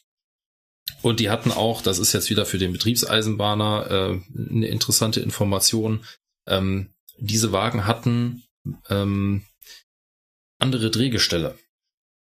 Und zwar ähm, sind unter den äh, Ursprungswagen, den ähm, AVMZ äh, 111 und 121, dem APMZ 121, das sind die, über die wir gerade eben gesprochen haben, diese Ex-Rheingoldwagen, da sind klassische Minden-Deutz-Drehgestelle drunter. Die sind in ihrer Konstruktion relativ, also da sind relativ viele einzelne Bauteile dran, die natürlich auch kaputt gehen können und so weiter. Und wenn man sich so einen Eurofima-Wagen anguckt, und den kann man sehr, sehr gut erkennen, von denen haben wir nicht viele bei der DB, aber man kann sie gut erkennen. Angeblich hätten wir mal 100 Stück gekauft. Mm, ja, stimmt. Ja, aber im Vergleich zur Gesamtwagenzahl äh, ist das nix. Ja, ja, also okay. wir hatten, glaube ich, Basti, wir haben es letztes noch nachgeguckt, wir hatten mal 5000 Intercity-Wagen oder so. Mhm. Also ich, ich weiß es jetzt gar nicht mehr. Auf jeden Fall hatten wir mal wirklich, wirklich viele Intercity-Wagen. Also deutlich vierstellig. Ja, deutlich also deutlich. Ja. Und ähm, deswegen sind diese 100 äh, erste Klasse ähm, Eurofima-Wagen sind nicht nicht viel. Ne? Also sind, ich will sie jetzt nicht schlecht reden, die sind schon, das sind schon Top-Wagen, aber das sind jetzt nicht viele Wagen. Ne? Ähm, die haben ein Fiat SIG-Drehgestell, ein LD80. Und ähm, das erkennt man daran, dass das einen geschwungenen äh, Drehgestellrahmen hat. Und eine riesige Schraubenfeder in der Mitte. Die ist wirklich Wahnsinn. Die ist riesig im Vergleich zu anderen Wagen.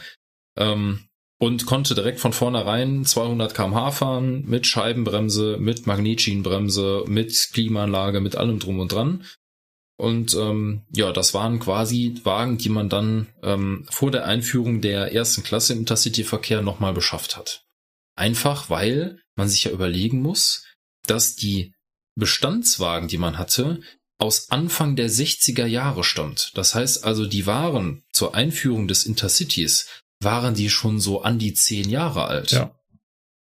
Und deswegen war dann auch der Bedarf an neueren, moderneren Wagen, die dann auch äh, schon mal sowas hatten wie ähm, ein geschlossenes WC eben. Und äh, das waren, und das waren dann halt die modernen Abteilwagen. Und die haben wir auch nach wie vor im Einsatz. Ja, die beschäftigen uns auch regelmäßig, weil die haben für den Betriebseisenbahner oder auch für den Eisenbahner in Ausbildung eine Besonderheit, denn das sind Wagen, die haben ein zusätzliches Schauzeichen für ihre Feststellbremse. Und das ist bei unseren Intercity-Wagen eher unüblich. Das ist zwar eine schöne Sache, aber es ist eher unüblich und stößt einen auch äh, bei gewissen Themen immer mal wieder an den Rand der Verzweiflung, weil man diese Wagen halt ähm, gegebenenfalls etwas äh, sonderbar behandeln muss oder ähm, weil man dafür dann extra eine Ausnahme machen muss oder wie auch immer. Mhm, mh, mh. Aber schöne Wagen, ne? Die sind, die funktionieren gut. Die heißen genau. jetzt AVMZ 108.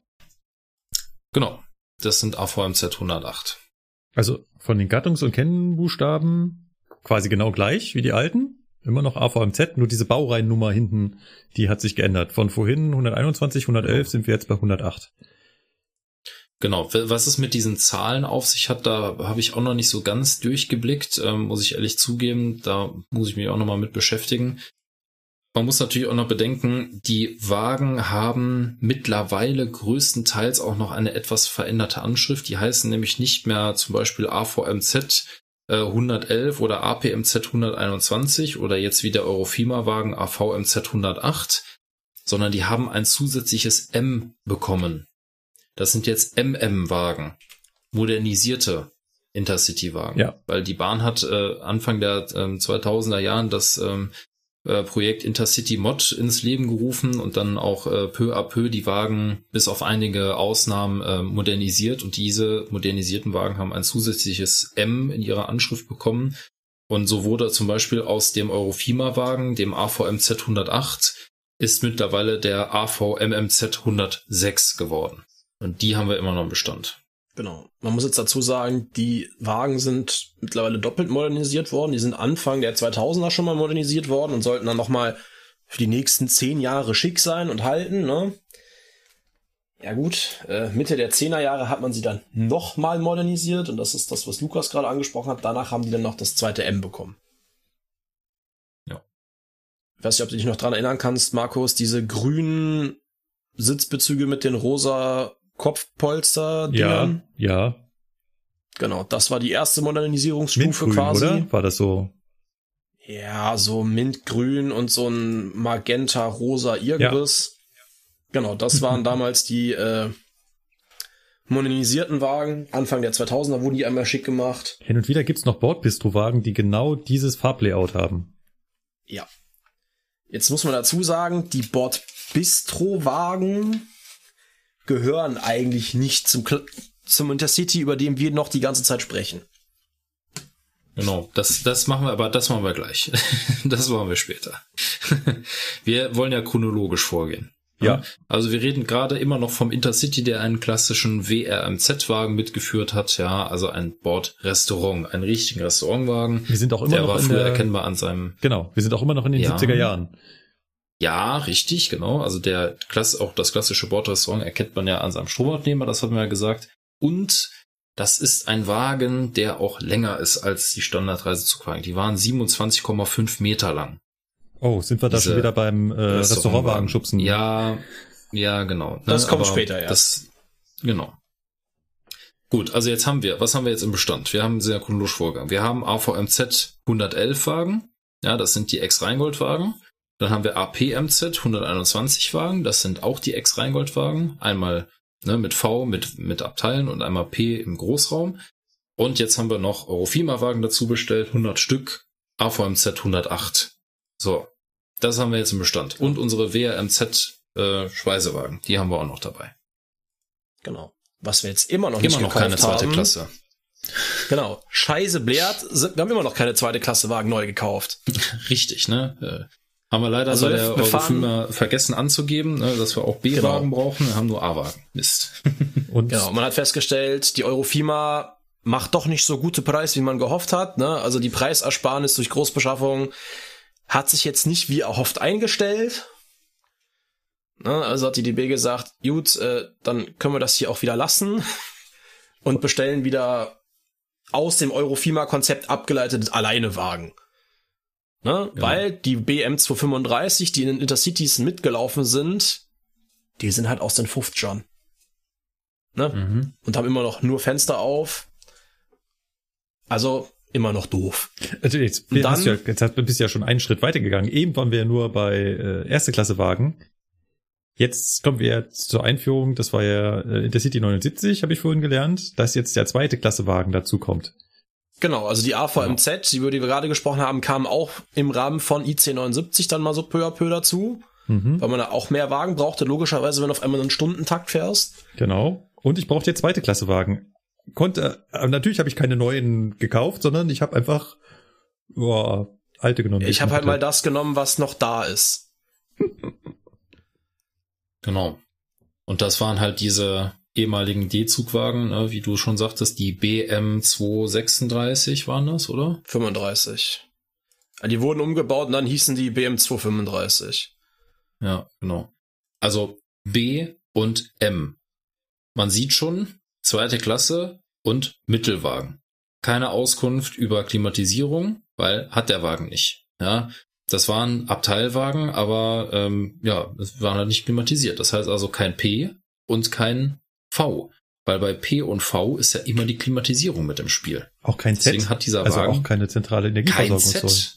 Nein, das waren Wagen, die hatten sogar noch eine Dampfheizung. Ja, und äh, die hatten zwar auch irgendwann dann mal später eine elektrische Heizung bekommen, äh, so dass die also im Intercity-Verkehr mitlaufen konnten, äh, aber die hatten auch noch eine Dampfheizung. Also das war eine Heizung, die konnte ich umschalten zwischen Dampf- und E-Betrieb und hatten Achsgeneratoren für die Batterieladung.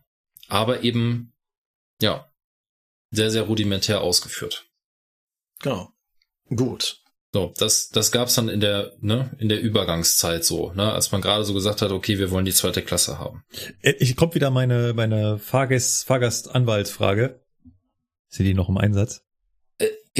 Nicht bei uns, aber die sind bei anderen Unternehmen noch im Einsatz, weil diese Wagen haben auch eine sehr interessante Geschichte hinter sich und die gibt's immer noch und die werden auch immer noch im hochwertigen Reisezugverkehr eingesetzt. Die sind aber nicht zufällig grün lackiert. Äh, doch. Doch. da kommen wir dann nachher zu, wenn es darum geht, äh, dass wir dann auch noch mal was anderes als in Intercity hatten. Aber machen wir erstmal weiter. genau. Ähm, ja, wir möchten also irgendwann auch mal zweite Klasse Wagen haben, die vielleicht nicht Fenster auf und Drehfalltüren haben, sondern ein bisschen mehr Komfort bieten. Und da kam jetzt dann so der Brot- und Butterwagen mal so langsam ins Spiel, von dem wir äh, ins oh, Spiel, ja. von dem wir wirklich sehr viele haben, der BPMZ. Davon haben genau. wir reichlich. Davon haben wir wirklich reichlich. Ähm, der BPMZ-Wagen, ähm, erstmal aufschlüsseln, was ist es? Also großes B, zweite Klasse Wagen, ein reiner zweite Klasse Wagen. Das P für Großraum. Weil bei der DB gibt es eigentlich, und das war eigentlich, das war auch von vornherein so, wollte man zweite Klasse Wagen nur als Großraumwagen beschaffen. Es gab später, ja, so in Ende der 90er, Anfang der 2000er, gab es Wagen, die deklassiert wurden. Da wurde aus einem A-Wagen ein B-Wagen gemacht und der hat natürlich seine Abteile behalten.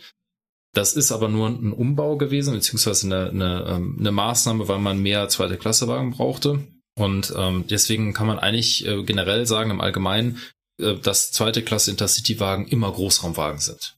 So, die hatten möglicherweise einzelne Abteile wie zum Beispiel für, für Kinder oder Familien, aber trotzdem ist das ein Großraumwagen und deswegen führt er auch das P als zweiten Buchstaben, das kleine P. Und das verrät uns natürlich auch wieder an dem Punkt, der Wagen hat eine Klimaanlage. M hatten wir ja schon geklärt und Z ist auch klar, ne? also wieder Wagen mit Mittelgang, über 24,5 Meter lang und zentrale Energieversorgung aus der Zugsammelschiene. Wen Wurden gebaut ab ja. Ja, wurden gebaut ab äh, 1978 und in großer Stückzahl dann ab 1979. Wen es interessiert, äh, 51 Sitzplätze und 48 Tonnen schwer. Genau. Jo. Gebaut wurden die Wagen, ähm, wir hatten ja gerade eben darüber gesprochen, dass die DB sich in, zu dem Zeitpunkt schon wieder zurückgezogen hat aus der Eurofima-Geschichte. Ähm, gebaut wurden diese Wagen äh, bei Linke Hoffmann Busch in Salzgitter. Und Linke Hoffmann Busch ähm, ist ja irgendwann mal aufgegangen in äh, Alstom. Ähm, also mittlerweile, ne, so der, das Endstadium davon. Und Linke Hoffmann Busch war in den, in den Zeiten, wo diese Wagen beschafft wurden, der Hersteller von Reisezugwagen. Das waren die auch über eine sehr, sehr lange Zeit. Also Linke Hoffmann Busch war einer der großen Wagenproduzenten in äh, Europa und bei uns in Westdeutschland. Das kann man gar nicht anders sagen, ja. Genau. Auch die Wagen, ne, wenn wir das noch gerade einschieben, ähm, auch die Wagen hatten natürlich, genauso wie die Eurofima-Wagen schon ein geschlossenes WC. Die hatten äh, eine ähm, Schwenkschiebetür zum Einsteigen. Ähm, die waren schon teilweise druckertüchtigt und so. Und äh, hatten auch hier wieder ein anderes Drehgestell, äh, was für den Betriebseisenbahner ja nicht ganz unwichtig ist. Und dieses Mal haben wir ein Drehgestell, ein MD52. Und dieses Drehgestell hat wahrscheinlich jeder schon mal gesehen und ist auch jedem schon mal äh, aufgefallen, beziehungsweise vielleicht auch nicht aufgefallen, weil das eben so allgemein eingesetzt wird. Der Intercity Express, der ICE 1, der hat auch diese Drehgestelle. Die sind zwar ein wenig modifiziert, aber von ihrer Grundbauart sind auch das Drehgestelle Bauart MD 52, Minden-Deutz 52. So, Markus, jetzt könntest du dir ja als geneigter Zuhörer und Höreranwalt eine entscheidende Frage stellen. Was fehlt dir denn jetzt? Wenn du jetzt so einen klassischen Intercity vorstellst, der jetzt vielleicht nicht gerade der Cookie-Dent ist, was fehlt dir? Steuerwagen. Richtig. Der kam erst in den 90ern. Oh. Ende der 90er. Also Intercities hatten sehr, sehr lange keine Steuerwagen. Warum nicht? Was hing denn da vorne so standardmäßig dran? Ja, bisher waren wir immer noch bei der 103. Richtig. Die hat keine Wendezugsteuerung. Ah. Dementsprechend brauchte man sie schlichtweg nicht. Schrägstrich, hätte nichts gebracht, weil die 103 war nicht wendezugfähig. Die erste Intercity-Lokomotive mit Wendezugsteuerung kam dann irgendwann mal, das war die Baureihe 120. Die 20er wurde ja gebaut auch ab den 70er Jahren, also die Proto die Vorserienlok 79 und 80 da kam die Punkt Null und die Serienfertigung ging ab 87 los. Ne? da gab es noch keinen Steuerwagen. Also auch diese Lok ist anfangs ohne Steuerwagen gefahren. Das heißt, an jedem Kopfbahnhof musste ständig eine neue Lok drauf, die andere weg, mhm. umrangiert werden. Äh, mhm. Alles, ja, extrem aufwendig. Richtig. Ja. ja. mit Lok dran ist es ja nicht getan. Ne? Es war ja auch deswegen so aufwendig, weil ja jedes Mal eine neue Bremsprobe erforderlich war. Es war jedes Mal erforderlich, neue Dokumente für den Zug anzufertigen und so weiter. Das ist ein riesen Nachteil gewesen. Ja. Ja. Also ich hoffe, wir machen jetzt keine zu schnellen chronologischen Sprünge und alles. Aber die ersten Züge und die ersten Wendezüge kamen erst Anfang der 90er Jahre auf. Ne, also bis dahin, wir hatten an so großen Sprüngen jetzt, wir haben klimatisierte zweite Klasse Wagen geschafft, ne, die ganzen BPMs. Und dann war es das auch erstmal wieder. Und dann kam irgendwann so eine neue Zuggattung auch mit auf. Ne? Man hat jetzt gesagt, okay, wir haben jetzt das Intercity-Netz, das ist, das läuft. Nur das lassen wir auch, wie es ist. Und dann möchte man jetzt aber irgendwie noch was dazu anbieten. Ne? Es gab ja die D-Züge. Und um die jetzt vielleicht auch noch ein bisschen abzulösen, ne? die Wagen waren jetzt auch teilweise 1950 gebaut. Ne? Wir hatten es ja gerade die, die BM-Wagen. Das ist ja jetzt auch alles nicht mehr so unbedingt zeitgemäß gewesen. Da hat man sich noch ein zusätzliches Produkt einfallen lassen bei der Bundesbahn. Ja, Moment, ganz kurz, bevor ihr weitermacht. Höreranwalt, ne? Ja. Sagt es gerade, äh, die ersten Wendezüge gab es in den 90ern. Das ist bezogen auf den Fernverkehr richtig. Man muss aber immer bedenken, es gibt da auch noch was anderes, es gibt auch noch den Nahverkehr. Und im Nahverkehr gab es schon sehr, sehr viel früher Wendezüge. Also ich erinnere mal an die Baureihe V100 mit dem äh, sogenannten Hasenkasten, ja, also mit dem BDNF 735, ja, das war ein, ähm, das war, der sah aus wie ein ganz normaler Reisezugwagen, der vorne so eine kleine Kanzel hatte und äh, da konnte man ähm, eine ähm, V100 ähm, steuern zum Beispiel oder auch eine 215 und ganz am Anfang sogar eine Dampflok. Ja, ja. Diese Steuerwagen wurden eingesetzt mit Dampfloks. Da haben wir uns schon und, mal drüber äh, Es gab wirklich, genau, es gab wirklich Dampflokomotiven mit Wendezugsteuerung. Also im Nahverkehr war das Thema Wendezugsteuerung schon viel früher präsent als im Fernverkehr. Ja, äh, berechtigter Einwand, danke. Wir reden jetzt hier die ganze Zeit nur über den Fern, über den Personenfernverkehr, ne? Also im Nahverkehr, wie Lukas richtig angemerkt hat, gab es das schon alles schon. Und zwar, was hat man gemacht? Zum einen hat man sich Mitte der 80er überlegt, da wollte Markus gerade einsteigen. Das kannst du eigentlich auch machen. Ich weiß davon ja so wenig, ich weiß immer nur Jahreszahlen. ich weiß halt, 1988 ging ein Ruck durch Deutschland, da kam ein neues Produkt hinzu, was lange Zeit sehr, sehr beliebt war.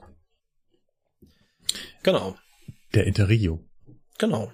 Der Interregio. Gott hab ihn selig, ne? Den gibt es leider auch mittlerweile nicht mehr. Der ist Mitte der 2000er leider. auch schon wieder verstorben. Das blaue Band der Schiene. Na, wir haben ihn ja so ein bisschen wieder auferleben, auf, erleben, nee, auf, nicht, auf, auferstehen lassen. Ja. Naja. Ist schon richtig, aber im Vergleich zu dem, was der Interregio früher mal war, ist das halt auch nur ein Witz. Ein Witz, ja. Genau. Aber was hat man halt, was hat man gemacht? Man hat unterhalb der Intercity und Eurocity Züge und dann gab's ja, kam ja Mitte der 90er Jahre ging es ja dann auch los mit dem Intercity Express. Ne, das war ja noch quasi ein höherwertiges Produkt über dem Intercity. Also ihr müsst euch jetzt überlegen, wir haben jetzt 20 Jahre lang als Höchstkategorie den IC gehabt. Und die Eurocity ist halt für den grenzüberschreitenden Verkehr. Und darüber kam dann Mitte der, also Anfang der 90er der ICE mit dem 401. Dachte man, gut, jetzt möchte man noch irgendwas unterhalb dieser gerade genannten Produkte fahren mehr in der Fläche, auch nicht zuschlagspflichtig, ne, um halt noch mehr in der Fläche die Fahrgäste aufzusammeln. Und da wurde damals der Interregio ins Leben gerufen. Was hat man gemacht?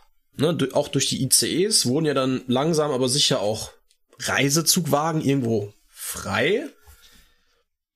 Ne, weil die haben teilweise Intercities abgelöst und dadurch konnte man halt da ein bisschen die Wagen auch aussortieren. Was hat man gemacht? Man hat bestehende Fahrzeuge hergenommen und die nochmal grundsätzlich neu aufgebaut. Also, ne, jetzt, man stellt sich vor, so vielleicht hat man ja so ein Bild vor Augen, diese alten BM-Wagen, diese alten D-Zugwagen, beiden Seiten schmaler Eingangsbereich, ein lang gezogener Gang auf der einen Seite und rechts jede Menge Abteile dran. Diese Wagen hat man jetzt genommen, die komplette Inneneinrichtung da rausgeschmissen und die innen komplett neu gestaltet. Ne, hat man sich dann mit einem ähm, Designbüro zusammengetan und da eine ein vernünftiges Konzept aufgebaut. Ne? Also die Wagen waren dann so ein bisschen aufgebaut, immer ein paar Abteile außen und in der Mitte so ein offener Bereich, großer Bereich. Also ich fand die Wagen aus Fahrgastsicht bis auf die fehlende Klimaanlage immer sehr angenehm, was das Raumgefühl angeht. Weiß nicht, wie es euch da ging, aber bin da immer gerne mitgefahren früher. Genau. Ja. Aber die waren ja früher, also wenn ich mich jetzt, äh, wenn ich mich jetzt richtig erinnere, ähm, bin mir jetzt gar nicht sicher, ob in den Interregios am Anfang schon Intercity-Wagen eingestellt wurden. Ich glaube, dass am Anfang waren das wirklich reine Interregio-Wagen. Einfach eben aus den Gründen, dass man sagt, naja, das ist halt ein sehr sparsames Produkt, ähm, was halt unterhalb des Intercities liegt, ähm, was eben nicht zuschlagspflichtig ist und deswegen hat man Wagen hergenommen, wie du ja selber sagst, ähm, die eben keine Klimaanlage hatten, zum Beispiel. Genau. Genau, ne? Also das waren jetzt Intercity-Wagen sind da später dann teilweise mitgeschwommen, ne? wo dann auch die übrig waren, aber der Interregio vom Grundsatz her hatte keine Klimaanlagen. Ja. Außer. Ähm, ja, wenn ich das gerade richtig äh, überfliege, zum Beispiel die, die BM-Wagen, die wir halt als zweite Klasse Wagen in Intercity eingestellt haben, die wurden zu mhm. Interregio-Wagen umgebaut. Ja, genau, weil richtig. die konnten ja schon 200 kmh fahren. Ja. Die hat man ja damals für den Betrieb im Intercity-Netz schon hergerichtet, laufwerksmäßig. Ne? Also die hatten schon keine Klotzbremsen mehr, die hatten Scheibenbremsen, die hatten eine Magnetchenbremse, die waren auch auf 200 km/h vom Drehgestell her hergerichtet. Genau. Genau. Da wurde dann aus einem BM ein BIM. Genau. Genau, ja. Und zwar ähm, haben die das ja so gemacht, die haben ähm, diese Leistung ausgeschrieben und gewonnen hatte damals diese Leistung, die Partner für Fahrzeugausstattung in Weiden in der Oberpfalz, die PFA. Die gibt's jetzt mittlerweile nicht mehr in der Form, aber die haben alle alten BM-Wagen, die man vorgesehen hat für den Interregio-Verkehr, in BIM-Wagen umgebaut. Das I steht jetzt tatsächlich für, das ist ein Wagen der Produktklasse Interregio, um die halt zu unterscheiden von anderen Wagen. Und das sind nicht nur BIM-Wagen, das waren sie am Anfang. Man hat sie später so weit modernisiert, dass sie BIM-Z-Wagen geworden sind. Ne? Also auch hier wieder, die Wagen hatten am Anfang noch einen Achsgenerator für die Batterieladung und die Zugsammelschiene war eben nur für die Beheizung der Wagen. Und später hat man dann auch hier ein Batterieladegerät eingebaut, damit die Batterien dann nicht mehr über einen Achsgenerator geladen werden müssen, sondern auch hier aus der Zugsammelschiene. Genau du hast ja gerade vorhin mal gesagt, das Bordbistro, ne? Was du ja jetzt so mit dem klassischen Intercity verbindest. Mhm. Das war ursprünglich auch mal ein Interregio-Fahrzeug. Deswegen auch das I in der Wagenanschrift. Ja, also diese, die Bistros waren früher für den Interregio gedacht und sind auch dort gelaufen. Die hat man noch extra für den Interregio umgebaut. Ja, also der AR Hackebitz. Akrimbitz, wie er immer genannt wird. Genau. Ne? Kimbitz. Die versucht man immer so als Wort auszusprechen, was natürlich überhaupt nicht möglich ist. Aber ja, den, den genau. hört man immer mal wieder. Das sind auch ehemalige Interregio-Fahrzeuge. Die jetzt wieder bei uns als Intercity verkehren. Die jetzt wieder bei uns als Intercity verkehren, richtig. Ne, die jetzt in der Intercity-Flotte mitschwimmen. Was jetzt ja aber immer noch fehlt, sind Steuerwagen. Ja. Haben wir ja immer noch nicht im Fernverkehr ne, nur dass wir darüber sprechen, in den 90ern gab es auch schon die ersten Doppelstockwendezüge im Nahverkehr. Der Fernverkehr hat immer noch keine Steuerwagen. Genau. Äh, und wo du jetzt bei den 90ern bist, jetzt ist ja da auch noch was passiert in Deutschland. So, da, da wollte ich gerade drauf anspielen, genau, sehr schön. In dem Bereich äh, wurde Deutschland Ein Druck ging durchs Land. Schon wieder. Verdammt. Wir rucken von rechts nach links, von oben nach unten, ständig wird hier geruckt. Ähm, ja, die Wiedervereinigung. Genau. Die Wiedervereinigung war für die Deutsche Eisenbahn, gerade für die Westdeutsche Bundesbahn, in mehrerlei Hinsicht ein großer Segen. Und eine große Herausforderung zugleich. Das auch, ja, aber was das Thema Fahrzeuge und Personal angeht, war es für die Deutsche Bundesbahn ein Segen, weil wir hatten Personal- und Lokmangel. Und jetzt hat man dann quasi über Nacht auf einmal eine zweite deutsche Eisenbahn, die sowohl Personal wie auch Fahrzeuge in rauen Mengen hatte. Ja. Ne, da das ja jetzt eins war, konnte man da also schrittweise mal anfangen, das Ganze irgendwo zusammenzupacken. Ne, da kam dann beispielsweise auf einmal im Westen die Baureihe damals noch 243, ne, die 143 kam, dann hat man noch die, 2, die 112 beschafft, nach der Wende schon, aber auch ein Produkt aus ehemals DDR-Fabriken. Und was hatte man? Man hatte auf einmal auch jede Menge Reisezugwagen. Ne, die DB hatte auch zu wenig Reisezugwagen und die Deutsche Reichsbahn hat, nachdem man die Verkehrsströme sich massiv verlagert haben, ne, und auch auf einmal äh, Autoverkehr so langsam, aber sicher auch im Ostteil möglich wurde, weil man ja jetzt nicht mehr auf seinen Trabi oder Wartburg ewig warten musste, waren Wagen übrig. Und dann hat man ehemalige Reisezugwagen genommen und die komplett umgebaut. Zum einen, es wurden weiter auch Interregio-Fahrzeuge aus ehemaligen Deutsche Reichsbahn Schnellzugwagen umgebaut, nur dass man auch da einfach im Interregio-Verkehr, bei dem man jetzt auch auf die neu dazugekommenen Bundesländer der DDR ausdehnen wollte und dafür Wagen brauchte, hat man die umgebaut und man hat jetzt dann auch aus Reisezugwagen Steuerwagen gebaut. Also die wurden nicht neu irgendwo gekauft, sondern die hat man umgebaut. Ja, also sowohl die BIM DZF, also zweite Klasse Wagen, ehemaliger Interregio-Wagen, das M hatten wir ja schon. Was jetzt für uns noch neu ist, ist das D und das F. Und das darf Lukas erklären, weil Lukas ist der Wagenmeister. Genau. BIM DZF hießen sie dann irgendwann, ne? Ähm, ich meine, auch von, schon von vornherein, weil auch die hatten schon äh, eine Zugsammelschiene direkt mitbekommen.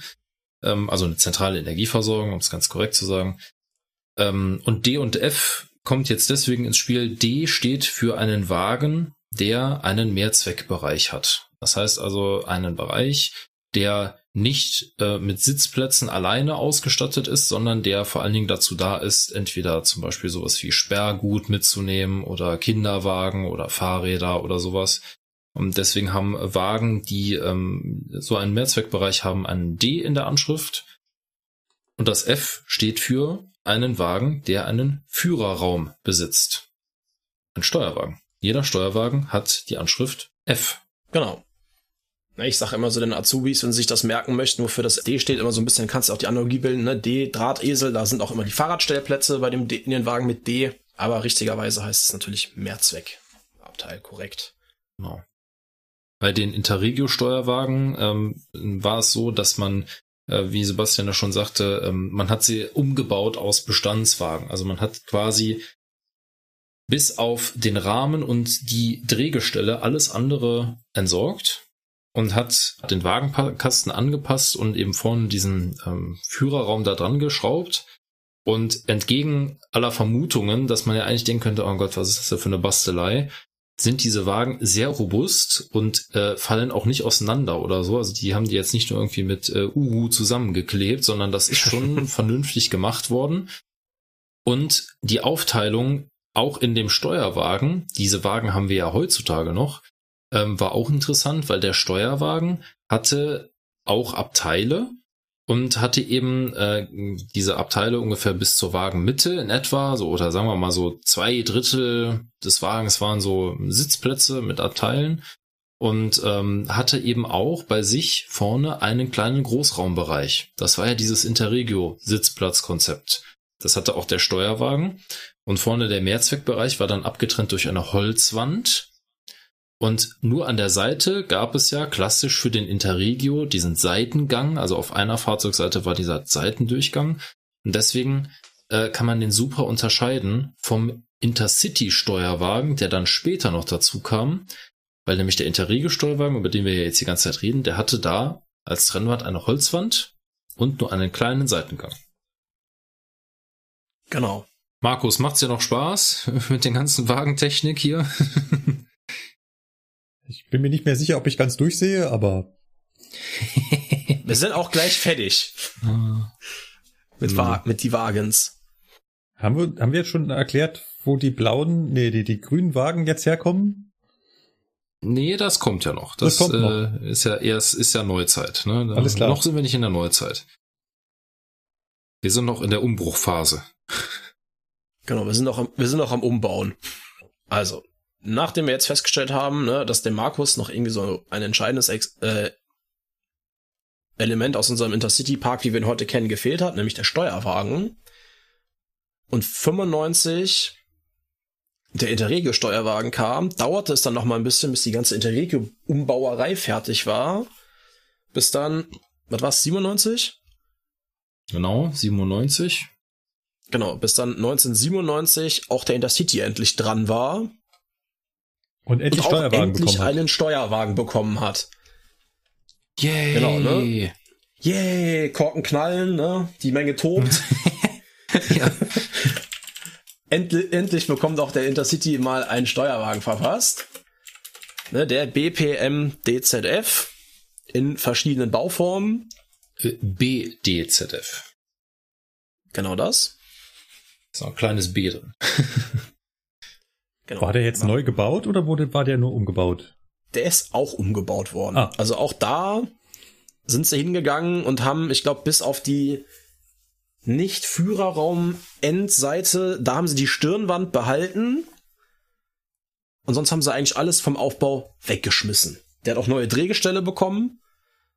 Und der hat diese luftgefederten Drehgestelle bekommen, als einziger übrigens bei den ganzen Intercity und Interregio-Wagen, die dann äh, planmäßig und serienmäßig gebaut wurden oder umgebaut wurden. Ja, und ansonsten hat man den Wagen von Grund auf neu aufgebaut. Alles klar. Jetzt muss ich, jetzt sind wir doch, nee, andersrum. Jetzt muss ich mal die doofe Frage stellen.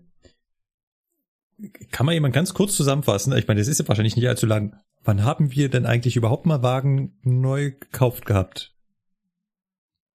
In den 80ern? Also die Eurofima-Wagen äh, waren neu gekauft? Ja, genau, die waren in den 70ern, also Ende der 70er haben wir Eurofima neu gekauft und in den 80ern haben wir die BPMZ-Wagen von Linkerhoff von Busch neu gekauft. Das war's doch, oder? Das waren diese zweiten Klasse, ja, aber das waren ja viele Wagen, ne? also, ne?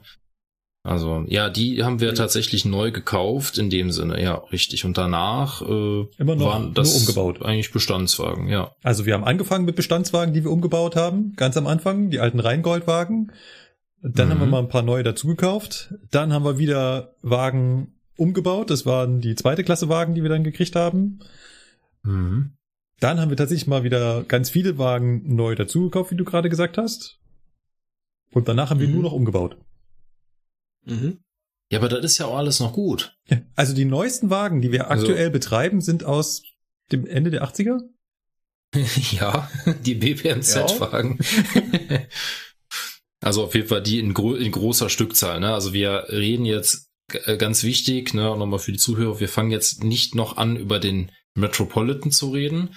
Das waren komplett neu beschaffte Wagen, die hinterher mal irgendwann im Intercity-Dienst gelandet sind, ja. aber da das wirklich nur eine, ich sag jetzt mal, ähm, das war ja nicht geplant, dass das Ding im Intercity-Verkehr läuft, deswegen das lassen wir mal außen vor. Ja, ja. Das ist kein klassischer Intercity 1. Ja. ja. Hast du eine Größenordnung, wie viele BPMZ wir gekauft haben?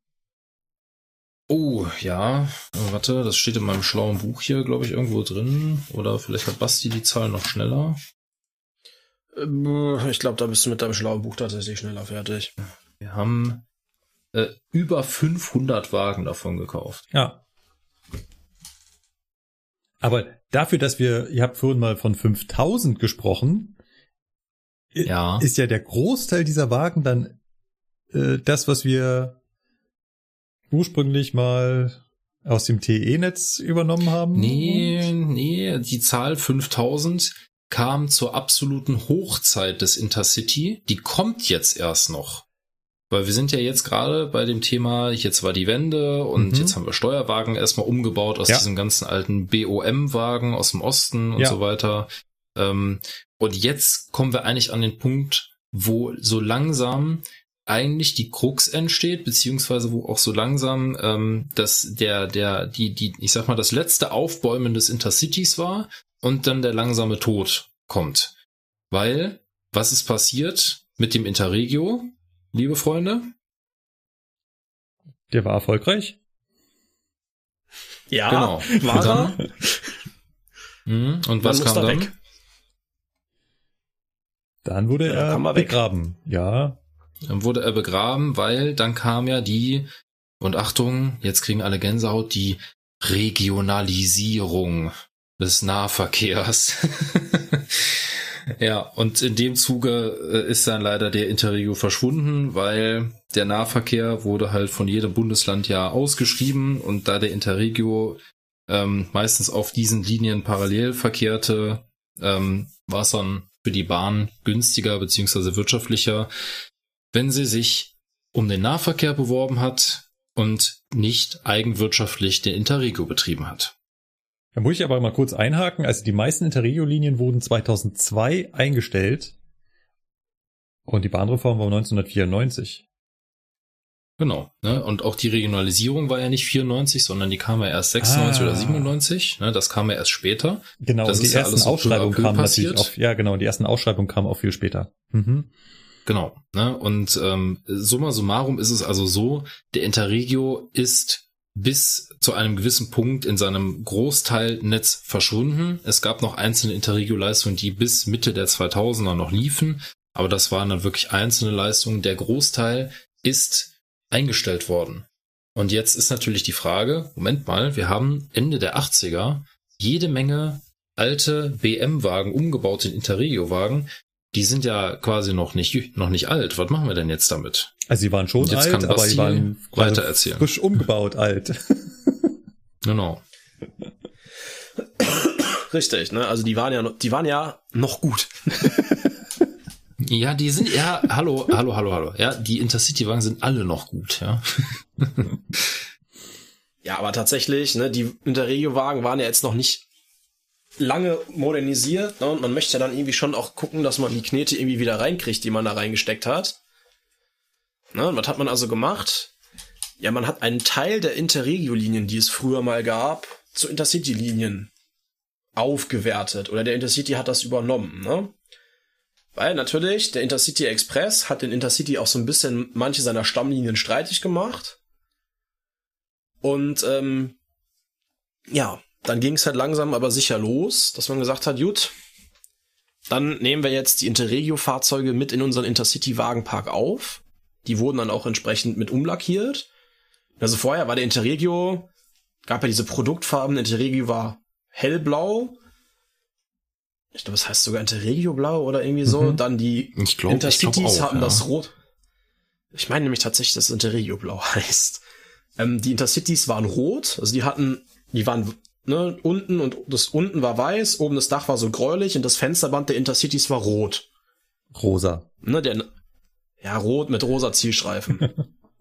ne, der Nahverkehr ist zu dem Zeitpunkt in äh, Mintgrün durch die Gegend gefahren die S-Bahn waren in Kiesel grau-orange lackiert. Das war die Zeit der Produktfarben. Ich fand die Produktfarben sahen ganz schick aus, aber sei es drum. Und dann hat man irgendwann, als die DB AG dann gegründet wurde, gesagt, so, Freunde, die Intercities oder unsere Fernverkehrsflotte generell, die Wagen und die Triebzüge, die werden jetzt alle lichtgrau mit verkehrsrotem Streifen. Ja, und im Rahmen dessen wurden dann die Interregio-Fahrzeuge, die auch in den Intercity mit übernommen worden sind, lichtgrau mit rotem Streifen und sind fortan dann im Intercity-Betrieb mitgelaufen. Also auch die Bordbistros beispielsweise und die ganzen Interregio-Wagen, die hat man einfach nur umlackiert, die waren innen genauso wie vorher. Genau, man hat also, man hat die Fahrzeuge übernommen, hat umlackiert und man hat die Linien übernommen. Also aus Interregio-Linien wurden dann plötzlich Intercity-Linien. Genau. Und jetzt hatten wir auf einmal jede, jede Menge Intercity-Wagen. Und daher kam diese Zahl, Markus, ah. die wir mal eben gesagt haben. Ne? Diese Gesamtanzahl an Wagen kam irgendwann mal nach der Zusammenlegung der Interregio-Fahrzeuge mit den Intercity-Fahrzeugen. Mhm. Genau, ne? es gab nämlich über 1000 inter umgebaute Interregio-Wagen. Und dann gab es damals noch eine große Feier in Weiden bei der PFA. Ne, Intercity-Wagen hatten wir auch eine Menge. Also da war ein paar tausend Reisezugwagen hatten wir zur Hochzeit, als das dann alles zusammen IC war. Und das ist doch quasi der Ist-Stand. Also es werden jetzt nicht mehr, es mehr Wagen. Nein. Nein. Es werden nicht mehr mehr. Genau, man hat halt dann Mitte der Zehnerjahre, als dann auch zum Beispiel ne, der Privat, der Liberal, also der Schienenfernverkehrsmarkt liberalisiert wurde, so langsam, war er ja eigentlich immer schon, aber ne, als dann die Konkurrenz losging mit Interconnex, dem Hamburg-Köln-Express und wie sie alle hießen. Da hat die DB dann nochmal Geld in die Hand genommen und die ganzen Intercity-Wagen nochmal modernisiert, nachdem sie das ja Anfang der Nullerjahre schon mal getan hat. Ne, und seitdem sind das die MM-Wagen. Ne, also modernisierter Fernverkehrswagen, größer 24, schieß mich tot, 24,5 Meter. Also da haben die nochmal eine zweite Überarbeitung bekommen, dann haben die auch WLAN bekommen, peu à peu. Und das ist jetzt der Status quo, auf dem wir uns gerade bewegen. Ne? Also, was wir jetzt noch vergessen haben, Mitte der 90er, 95 bis 99 kam dann noch eine Lokomotive, die wir auch alle drei hier kennen und wahrscheinlich mögen und gerne fahren, die 101. Ja. Ja. Ne, die sollte ursprünglich eigentlich mal die 103 komplett beerben. Das hat dann noch eine Weile gedauert. Aber lange Rede, wenig Sinn. Sie hat es dann Stück für Stück getan und nachdem dann die 103 weg war, konnte man dann auch die Intercities endlich als Wendezug betreiben, was man dann auch getan hat. Genau. Ja, und von da an ging es jetzt dann nur noch häppchenweise abwärts oder Richtung Ausflottung. Ne? Dann hat man ja, wie wir vor ein paar Folgen schon mal besprochen haben, den Intercity 2 irgendwann beschafft. Ne? Und im Rahmen dessen, also vor zwei Folgen dann, äh, im Rahmen dessen wurden dann als allererstes Mal die Interregio-Wagen ausgeflottet und abgestellt. Warum die Interregio-Wagen? Also bis auf den Steuerwagen und das Bordbistro. Naja, die waren halt alle nicht klimatisiert. Das heißt, die gesamten so, ne? BIM-Wagen und BIMS-Wagen, die werde ich nicht mehr finden. Nein. Nicht bei uns. Nicht nein. mehr im. Äh, naja, naja, man muss natürlich jetzt dazu sagen, der äh, BIM DZF, also der Steuerwagen, der ist noch im Einsatz vereinzelt. Ja. Ne? Und der hat äh, das ist leider der Steuerwagen auch, äh, mit Abteilen. Genau, das ist der Steuerwagen ja. mit den Abteilen, mhm. mit den Teilabteilen. Der hat nicht komplett Abteile, aber ja. Teilabteile. Ja. Ähm, und der hat auch nur im Führerraum eine Klimaanlage. Für den Wagen, also für den Fahrgastraum, hat er nur eine Luftheizung, eine LHZES. Das heißt also, der hat äh, ganz normal noch öffnungsfähige Fenster und kann nur beheizt werden, aber nicht gekühlt werden. Der ganze Rest, die ganzen restlichen BIMs, die sind alle abgestellt worden und haben mittlerweile äh, ihre, ihren Fortbestand bei anderen äh, Unternehmen gefunden. Und werden immer noch gefahren. Und werden genau, immer noch gefahren. Noch mal ja, und sind auch immer noch, noch nicht, ja, die sind auch immer noch nicht klimatisiert. Richtig. Aber modernisiert hat man sie nochmal. Ja. Also, nachdem sie, als sie zum Interregio-Wagen umgebaut worden sind, schon mal modernisiert worden und komplett entkernt, hat man das jetzt nochmal gemacht. Genau.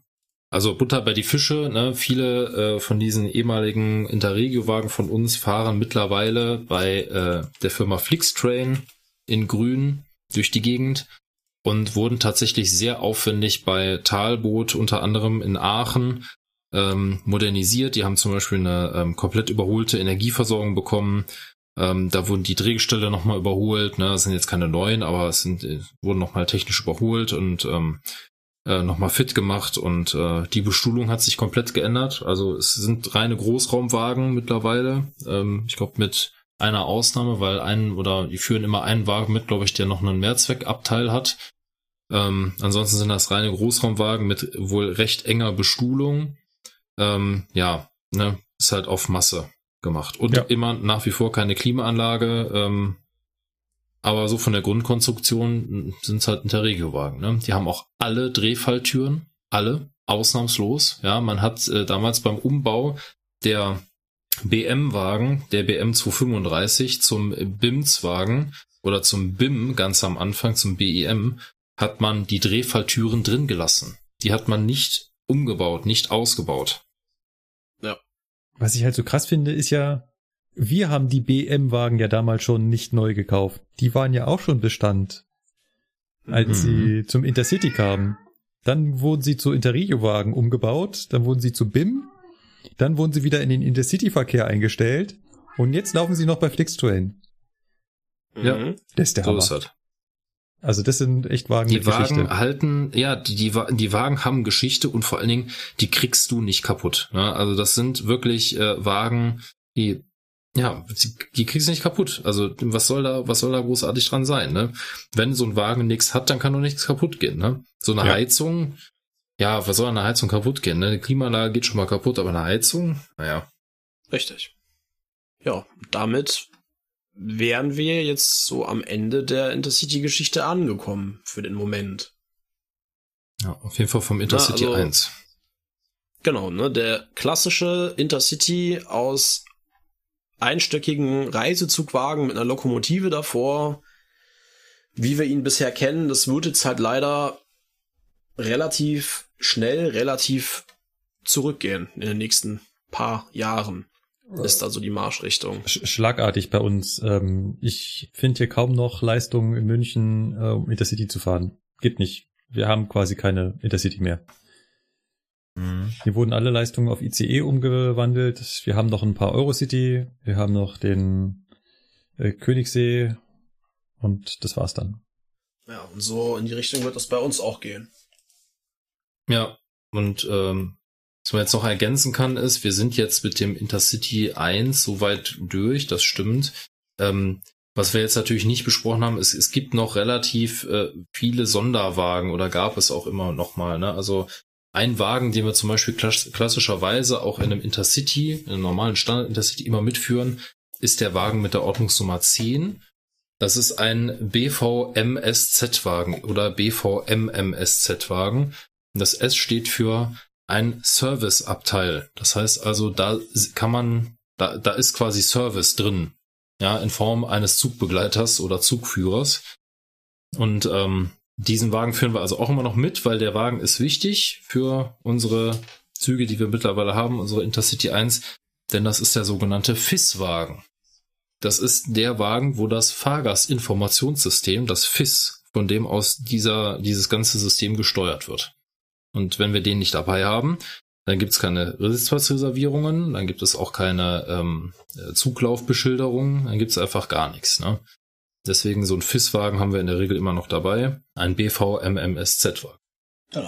Äh, wir haben wahnsinnig viele Links zusammengesucht. Äh, es gibt auch auf äh, Wikipedia tatsächlich äh, wunderschöne Artikel, wo auch die Geschichte der Wagen zusammengefasst ist ähm, mit der Verwendung, auch wo sie nach dem Einsatz im Intercity-Verkehr jetzt irgendwo landen, äh, wer die alles nutzt und wo sie umgebaut wurden. Ähm, schaut da einfach mal rein. Kann ich nur genau. empfehlen, äh, in dieses äh, Kaninchenloch hinabzusteigen. Wir haben da auch noch zwei schöne, etwas längere, ich glaube irgendwie 10 Minuten plus X äh, Filmchen, die es auf YouTube aktuell zum Anschauen gibt. So ein bisschen Werbefilme der Deutschen Bundesbahn, als der Intercity noch neu war. Na, die sind auch in den ja. Shownotes dann drin. Und es gibt auch noch die äh, ähm, Seite www.deutsche-reisezugwagen.de. Das ist eine sehr, sehr große Datenbank an Reisezugwagen. Und äh, ich würde mal behaupten, die ist ähm, nahezu äh, vollständig. Also da sind nahezu alle Reisezugwagen drin, die wir jemals hatten, mit Unterbauarten und Vorserientypen und so weiter. Und so der erste Überblick ähm, sagt mir, das ist wohl auch alles, ähm, ist wohl auch alles tauglich, die Informationen, die da preisgegeben ja. werden. Genau. Was bei Gut. den Intercity-Wagen nach und nach auch noch passiert ist, da kann man vielleicht noch mal so ein bisschen auf die Technik eingehen. Ähm, die Wagen hatten am Anfang alle, also wirklich ganz, ganz am Anfang, ähm, keine ähm, Türsicherung.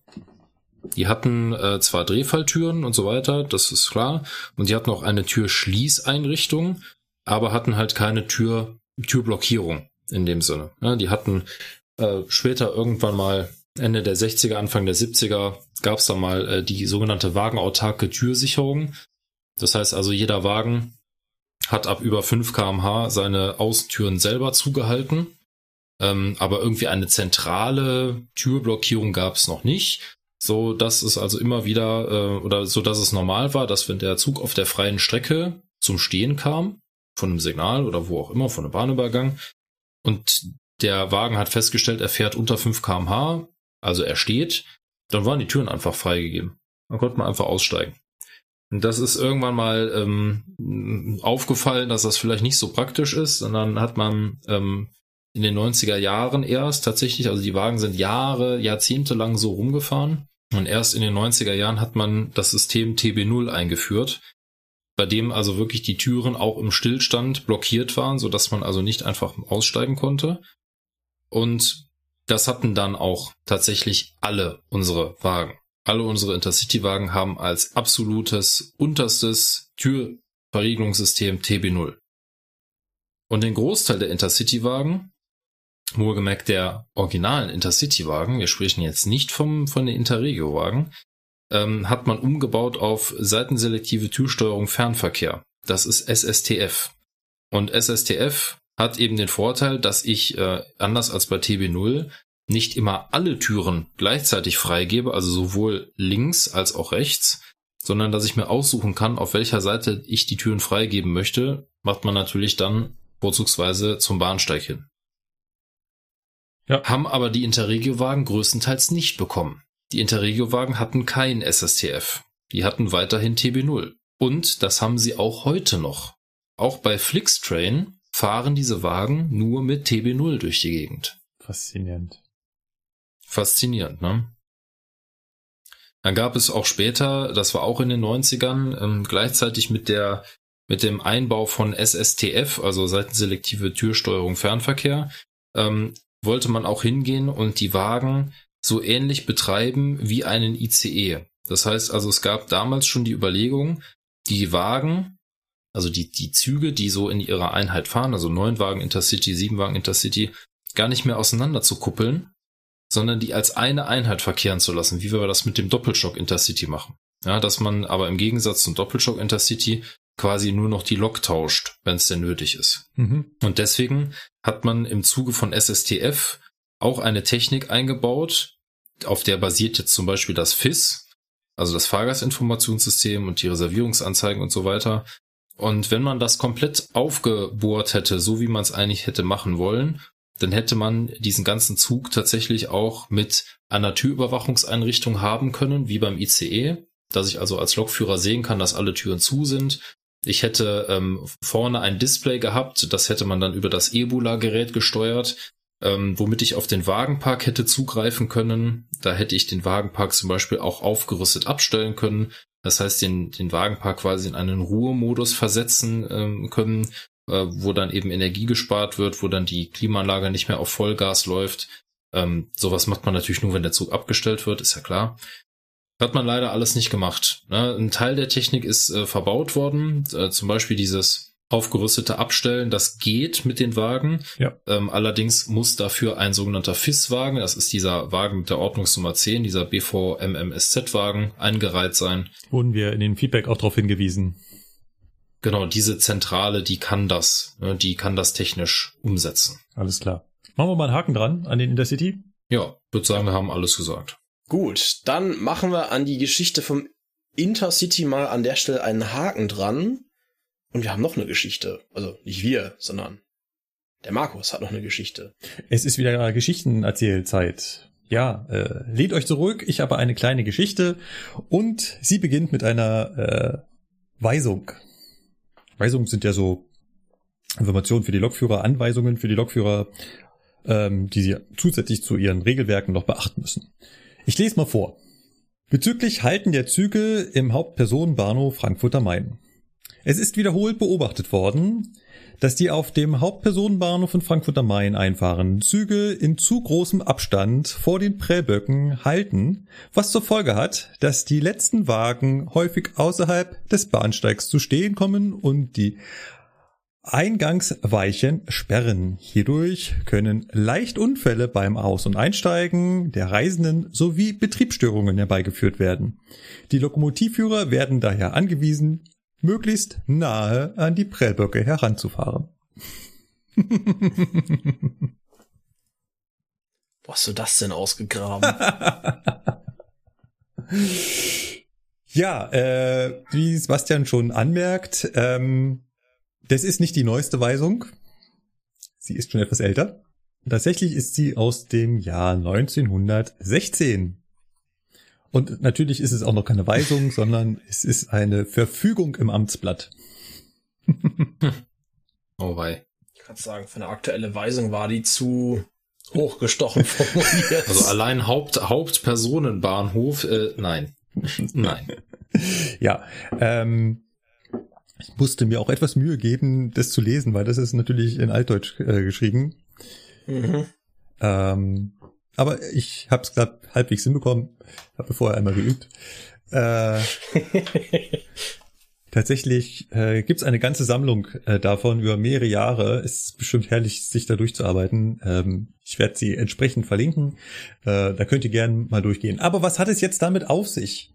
Warum haben die Lokführer denn da so früh angehalten? Wie bin ich auf das Thema gekommen? Eigentlich ist die Geschichte schon entstanden, als ich letztes Jahr äh, die Folge zum Frankfurter Hauptbahnhof recherchiert habe.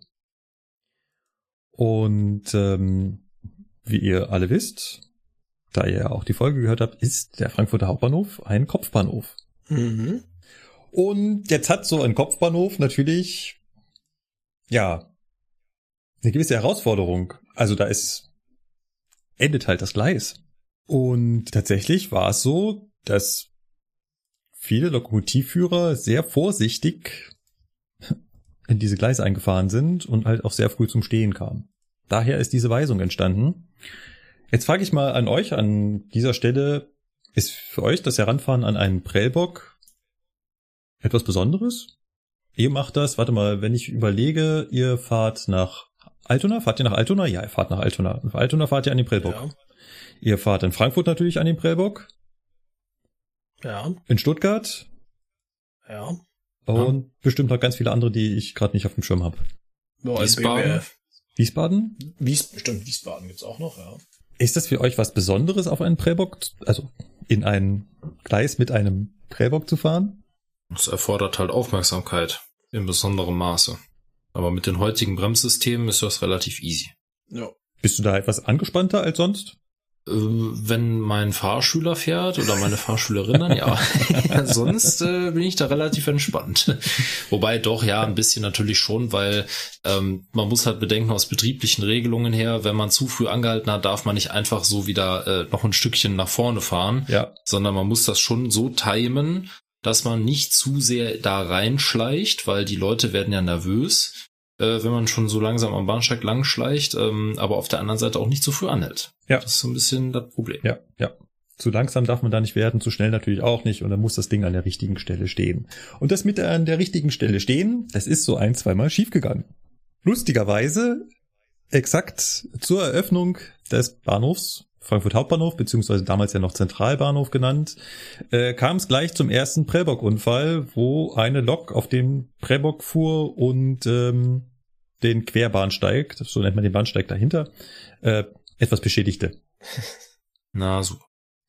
Das war, das war noch halb so wild. Etwas hm, schlimmer, würde ich mal sagen, lief das Ganze dann ähm, ein paar Jahre später ab. Und zwar am 6. Dezember 1901 gegen 5 Uhr morgens, glücklicherweise war der Bahnhof da noch relativ leer, kam der Ostende Wien Express. Drei Schlafwagen, ein Postwagen und ein Gepäckwagen. Und eine Dampflokomotive Mainz 329 der preußischen Staatsbahn. Der Zug hatte äh, eine Stunde Verspätung und bis dahin aber sonst keine Probleme. Und als der Zug dann in den Bahnhof Frankfurt einfuhr, wollte der Lokführer noch das letzte rausholen, wie der Lukas gerade sagte, ne? nicht zu langsam. Und der Lokführer hier wollte ja ein bisschen Verspätung rausfahren, also fuhr er relativ zügig in diesen Bahnhof ein. Sagst du, wäre schief gegangen? Ja, das ist ja schon 10 von 10 nicht smart, ne? Das Vorgehen. oh Mann.